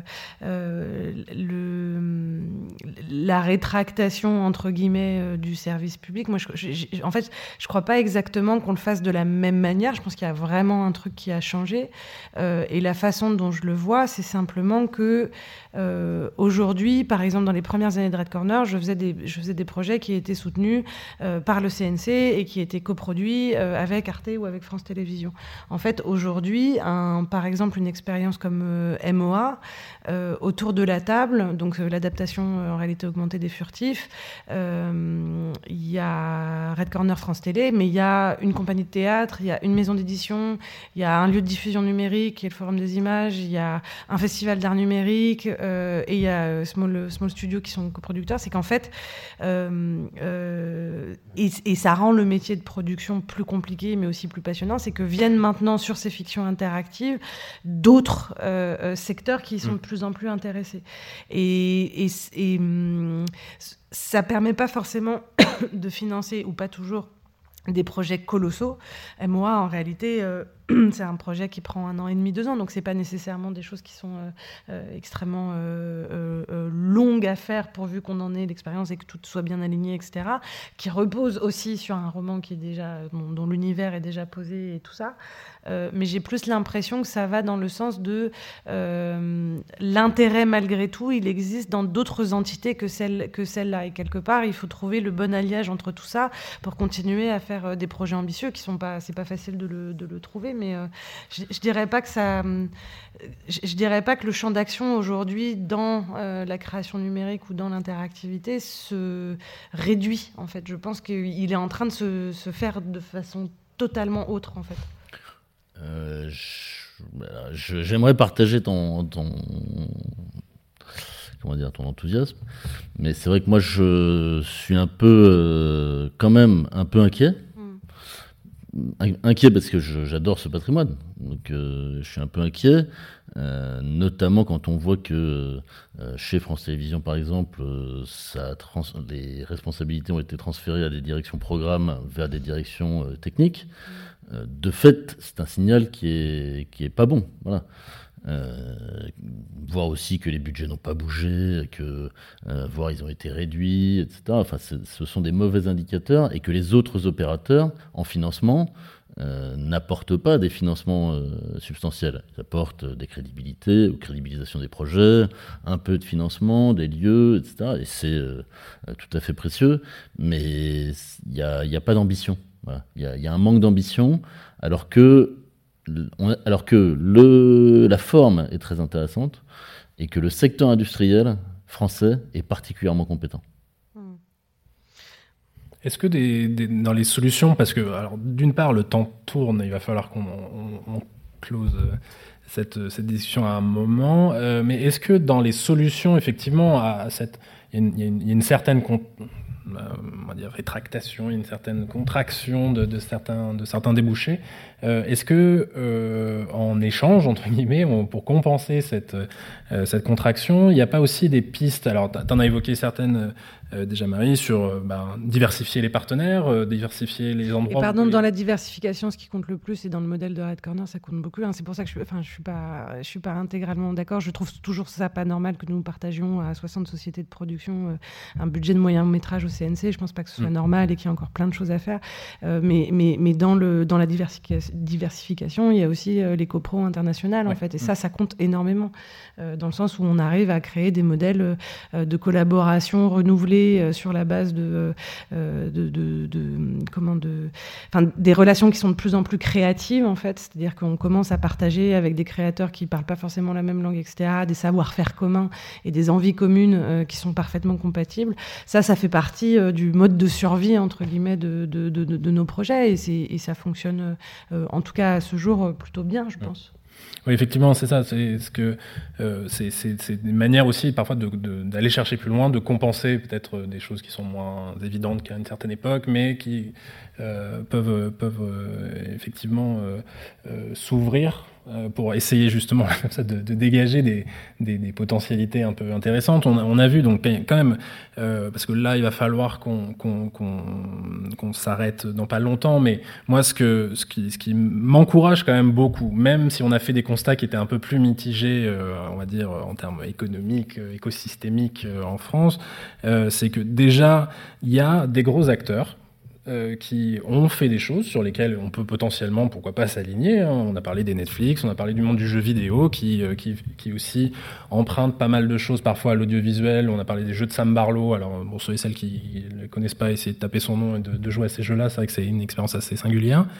Et puis il y a cet énorme espace qui a tendance à grandir parce que euh, donc on a vu euh, Tantal qui était une expérience pour euh, navigateur web et pour euh, salle de salle de cinéma, euh, Ordessa qui se joue sur un mobile, une tablette, une télé connectée, Seven Live dans la réalité virtuelle. Et je suis désolé parce qu'on n'a pas eu trop le temps de montrer, de parler, de montrer MOA. Et je suis désolé. Donc essayez de télécharger l'application MOA My Own Assistant sur iOS et Android voilà, sur iOS et Android, euh, qui est donc c'est un projet sur réalité augmentée. Donc il y a aussi un champ qui s'élargit à mesure que les plateformes mûrissent, les usages mûrissent, etc., et que les expérimentations se font, euh, restent à l'état d'expérimentation, nourrissent d'autres choses, etc. Donc il y a quand même une espèce de propagation du principe, du principe de d'écrire des narrations fortes avec quelque part l'utilisateur qui joue un rôle très spécifique, euh, très contemplatif, euh, qui fait des choix, qui fait ça, ça, varie, c'est très divers, mais on a quand même cette espèce d'énorme espace entre des gros mastodontes audiovisuels et jeux vidéo euh, qui, qui, qui, malgré des difficultés certes notables, a tendance à, quand même grandir, à se poursuivre. Donc moi je trouve ça tout de même encourageant. On n'est pas juste sur le pur, je sais pas comment dire le pur fantasme créatif de ah c'est rigolo non ces trucs là et puis personne les voit et puis ça intéresse personne et puis ça n'a pas de valeur culturelle etc enfin je pense qu'on a largement dépassé peut-être une image qu'il pouvait y avoir il y a quelques temps ou chez quelques personnes. Je pense qu'on est assez euh, maintenant loin de ça. Euh, et il y aurait encore mille trucs à discuter mais vu qu'il nous reste peut-être le temps de un sujet, et c'est un peu une spéciale dédicace à la BNF parce qu'on est quand même à la BNF. Euh, et donc, euh, on a parlé création, production, diffusion, et maintenant, euh, il y a aussi la question de la mémoire de ces œuvres-là. On a un tout petit peu touché là-dessus. Comment comment ça se passe pour vous qui avez l'habitude de travailler avec les éditeurs, les médias qui, soutiennent ces, ces projets Est-ce qu'il y a des règles sur combien de temps une œuvre est là, combien de temps elle doit rester là, comment on s'assure qu'elle a une forme de pérennité globalement? Ou est-ce qu'on s'en fiche qu'elle ait une forme de pérennité? Est-ce que c'est des œuvres transitoires euh, qui dépendent de téléphone mobile et quand il n'y aura plus de téléphone mobile, tant pis, on les fera plus et c'est pas important parce que l'époque sera passée. Comment vous envisagez ce sujet-là qui est peut-être un peu annexe dans votre activité, mais peut-être qui émerge régulièrement? bah, il n'est pas annexe dans le sens où, euh, moi je réponds là-dessus, il n'est pas annexe dans le sens où euh, nous avons une responsabilité vis-à-vis des auteurs, hein, quand même, c'est-à-dire de euh, mise à disposition de l'œuvre au public et d'exploitation. Donc euh, c'est absolument pas annexe. Après, euh, donc il y a même une commission euh, patrimoine au sein de l'association PXN parce que c'est un sujet de réflexion. Alors PXN on l'a pas présenté, mais donc c'est l'association des producteurs d'expériences numériques. Absolument. Auquel vous appartenez tous les deux. Nous appartenons absolument fidèlement tous les deux. Euh, et en fait, c'est une question qui remonte à très longtemps, mais qui trouve des réponses différentes en fonction des œuvres, quand même. C'est-à-dire qu'il y a des œuvres qui sont très liées à des dispositifs, euh, on va dire ponctuels, euh, du, ponctuels, plus ou moins durables, mais en tout cas qui sont amenés à évoluer, euh, liés au numérique. Je pense par exemple à, à Flash. Euh, exemple euh, intéressant puisque Flash, euh, on est le combien là On est Bah, 31 euh, ouais, ça y est. Ah non, c'est passé, donc c'est terminé, terminé. Ouais, depuis deux jours. Donc Flash n'est plus, Mm. et c'est vrai que c'est un outil qui a été utilisé dans le cadre de la création interactive. Euh, Aujourd'hui, pour refaire vivre ces expériences-là, il faut euh, développer des émulateurs. Euh, ce qui est très certainement en germe dans les projets de la BNF. Euh, voilà, ça c'est une catégorie de projets. Et puis il y a d'autres projets que l'on peut euh, stocker, euh, comme on stockerait un film sur bande, et qui peuvent être ressortis par la suite avec beaucoup moins de, pro- de problématiques. voilà. Hmm. Donc c'est deux, deux problématiques de maintenance et de, de patrimoine qui sont un peu différentes. Ouais. Tu parlais, Marie, de la possibilité aussi de, donc de et cette envie de travailler avec bibliothèques, musées, qui sont des endroits aussi justement où on conserve aussi en partie des, des choses. Est-ce que l'une des motivations, c'est ça aussi, c'est de, de travailler avec ces partenaires-là, c'est aussi de non seulement d'étendre le public auquel tu peux t'adresser, mais aussi d'étendre peut-être la durée de valorisation euh, des œuvres Euh, La durée et l'échelle, en fait. Je pense Mm. que d- on a plein d'atouts qui n'ont pas encore été joués euh, là-dedans. C'est de, de pouvoir nous adresser à des réseaux nationaux, des réseaux à l'échelle nationale extrêmement ramifiés. Et, et par exemple, Biblioquette, je, je- j'espère. euh, là, on rentre, on rentre juste en début de, on est juste en début de production. J'espère que nous saurons le montrer dans la durée avec la mutualisation des appareils qui permettent de le montrer euh, dans des réseaux régionaux qui puissent être euh, et, que les œuvres puissent tourner euh, effectivement le plus longtemps possible et qui soient pas euh, euh, dépendants euh, d'une seule représentation ou de quelques représentations, mais que ça rentre aussi dans les dans, les usages des, diffuseurs euh, euh, publics. Ça c'est mon, mon souhait le plus cher. Donc on verra si on verra si ça marche. Voilà. Est-ce que euh, les unes les autres, vous avez euh, un mot de la fin? Est-ce qu'il y a un, truc qu'on n'a pas abordé? Est-ce qu'il y a... On a quelques minutes encore avant de se faire gronder, je pense. Euh, et est-ce qu'il y a quelque chose que vous voulez rajouter? Un truc frustrant que vous n'avez pas eu l'occasion de dire? Non, mais puisqu'on parle de préservation, de conservation, on peut parler d'éducation aussi. Parce qu'il y a un truc que je trouve encore. alors, là, c'est la, partie un peu euh, vidéoludique de, de tout ce qu'on est en train de faire, mais en fait, il n'y a pas vraiment d'éducation aux jeux vidéo, notamment euh, à l'école. Alors que euh, l'enfant est quand même à la base, tout est interactif. Évidemment, le jeu l'est fondamentalement. Et moi, je, ayant un gamin et, et ayant envie de lui faire essayer certaines des choses, il attendra un petit peu pour Seven Lives, mais, mais sinon, il y a, et pour Tantal euh, peut-être. Mais, euh, mais c'est ça, en fait, c'est- j'ai l'impression que parfois, je, moi, il m'arrive de parler de, parler de ces projets-là, de, de, de, me débrouiller pour le, que des, parents voient des œuvres interactives, etc. Et, et- et le résultat est souvent, euh, enfin, le- les réactions sont vraiment positives, en fait. Donc il y a beaucoup d'a priori à la hauteur, parce que tout est amalgamé en mode euh, jeu vidéo, donc en fait la moindre expérience interactive pour certains c'est Fortnite et c'est tout. Et je trouve ça dommage, puisqu'on est dans ces thématiques-là, que ça ne soit pas abordé, montré euh, à l'école. Alors, les casques verts et les enfants, c'est encore autre chose. Mais enfin, il y a plein de. Il y a mille trucs à, à, faire. Je pense qu'on que, que doit éduquer les parents aussi, euh, autant que les enfants. Et j'ai l'impression que là, euh, il y a quelque chose qui ne se fait pas. Il y a un rendez-vous qui a peut-être peut-être que c'est en train de se faire, mais je ne crois pas, en tout cas. Et, et moi, ça me, ça me semblerait extrêmement utile. Voilà, c'était mon, mon, coup de gueule extrêmement puissant. De... non, non, mais le, le message est passé. J'espère que le ministre de l'Éducation nous regarde. Oui, oui, bah, certainement. Sûrement, d'ailleurs. Est-ce que vous avez des petits mots de la fin, euh, Marie, Jérémy? Où est-ce que vous êtes Moi, la question, euh, la, la question qu'on n'a pas abordée, mais qui m'intéresse euh, beaucoup euh, à, à, plein de titres différents et personnels et professionnels, c'est la question de la diversité et comment, en fait, euh, euh, on est dans l'adolescence de notre industrie, on a des retours à l'enfance, on commence à envisager l'âge adulte. Il y a plein de, choses comme ça qui sont extrêmement mêlées, mais je pense que ce qui fait le plus important quand on dit qu'on aime raconter des histoires, c'est que je pense qu'elles sont capables, enfin ces histoires-là, euh, sur ces supports dits marginaux, je pense qu'elles sont un, formidable terrain pour euh, montrer, changer des représentations. On a la possibilité de le faire et il faut qu'on puisse le faire, euh, j'espère, encore assez longtemps. Euh, c'est une diversité de représentation, c'est euh, euh, des questions euh, de différence et que quelque part, je trouve qu'il y a quelque chose d'assez, je dois le faire court, mais qu'il y a quelque chose d'assez cohérent à défendre, à défendre de nouveaux systèmes de représentation sur des supports nouveaux. Voilà. Et, et c'est ce qui constitue un peu une partie de, de, de, la ligne que je défends aujourd'hui dans, dans, dans Red Corner. Voilà. Un petit mot juste Allez, pour euh, terminer. Alors moi je dirais juste euh, un mot pour euh, faire la promotion d'une des activités de PXN ces derniers temps, qui a consisté à travailler avec l'Institut français pour monter une plateforme qui va sortir a priori incessamment sous peu, mais avec le numérique, incessamment sous peu, c'est toujours un peu nébuleux, et qui essaye de euh, proposer une expérience de navigation à travers ce patrimoine, mmh.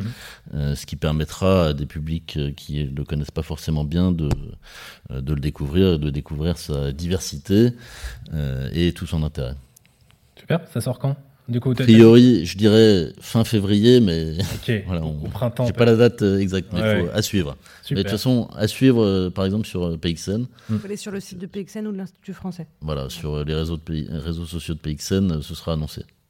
Super. Eh ben, merci beaucoup. Je crois qu'on arrive au, terme de notre temps qui nous est dévolu. Euh, mais donc, merci Marie, Jérémy et Nicolas pour euh, votre participation. Et donc, l'autre Nicolas Lopez va m'interrompre. Oui, merci beaucoup hein, à, vous, à vous quatre. C'était passionnant.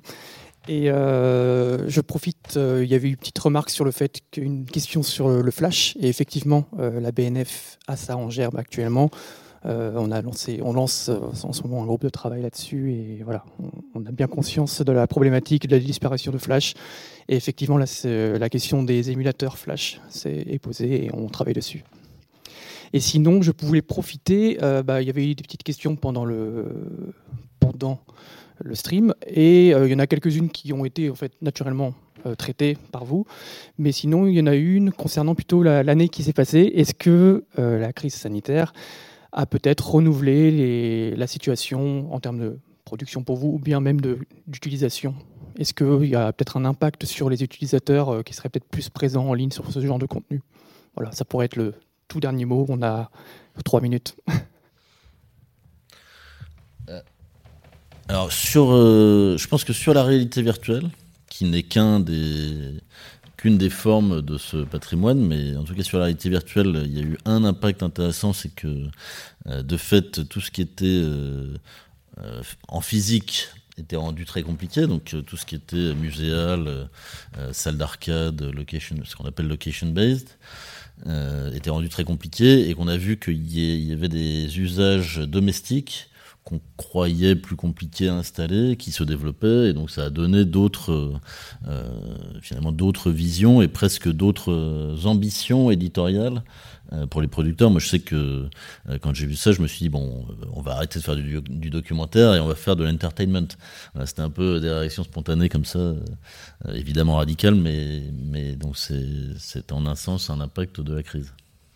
Et pour moi, il y a un truc assez génial, mais ça concerne aussi la réalité virtuelle, hein, c'est que euh, il est arrivé une flopée de contenus, de, d'exercices physiques en réalité virtuelle. Et ça, je pense que c'est la meilleure des nouvelles parce qu'aujourd'hui, ça donne des choses qui sont euh, toujours euh, un peu expérimentales, grossières, etc. Mais ça donne que un Beat Saber, par exemple, qui est le jeu star de, de, d'Oculus et de l'Oculus Quest aujourd'hui, qui se vend extrêmement bien. Il y a 2 millions d'utilisateurs actifs en ce moment, je crois, sur, sur Beat Saber et probablement beaucoup à venir. Et quelque part, le fait qu'on rentre dans la réalité virtuelle, l'engagement physique euh, pour faire un peu d'exercice, euh, quelque part, c'est le terreau, euh, c'est le terreau pour créer les, usagers de nos histoires demain, quoi. Enfin, donc, moi, je m'en réjouis plutôt. Après des expériences extrêmement euh, lunaire et, bizarre de, sociabilité en festival, euh, en, réalité virtuelle aussi, euh, avec des, choses sur la VR sociale qui sont pas encore tout à fait tout à fait en place, mais qui vont devenir, je pense, des, des, rendez-vous réguliers et qui vont s'améliorer. Donc voilà, ça c'est assez intéressant. Mais sinon, j'aurais bien voulu être à Sundance à l'heure qu'il est. C'est ça, c'est les apéritifs virtuels, c'est bon pour la cirrhose. C'est ça, voilà, exactement. Non, non, si on finit sur Cirrhose, ça me paraît très bien. Et eh ben, ce sera le mot de la fin. Alors, merci beaucoup, encore une fois. Merci à vous. Merci. Merci, beaucoup. Vous venez d'écouter un podcast de la Bibliothèque nationale de France.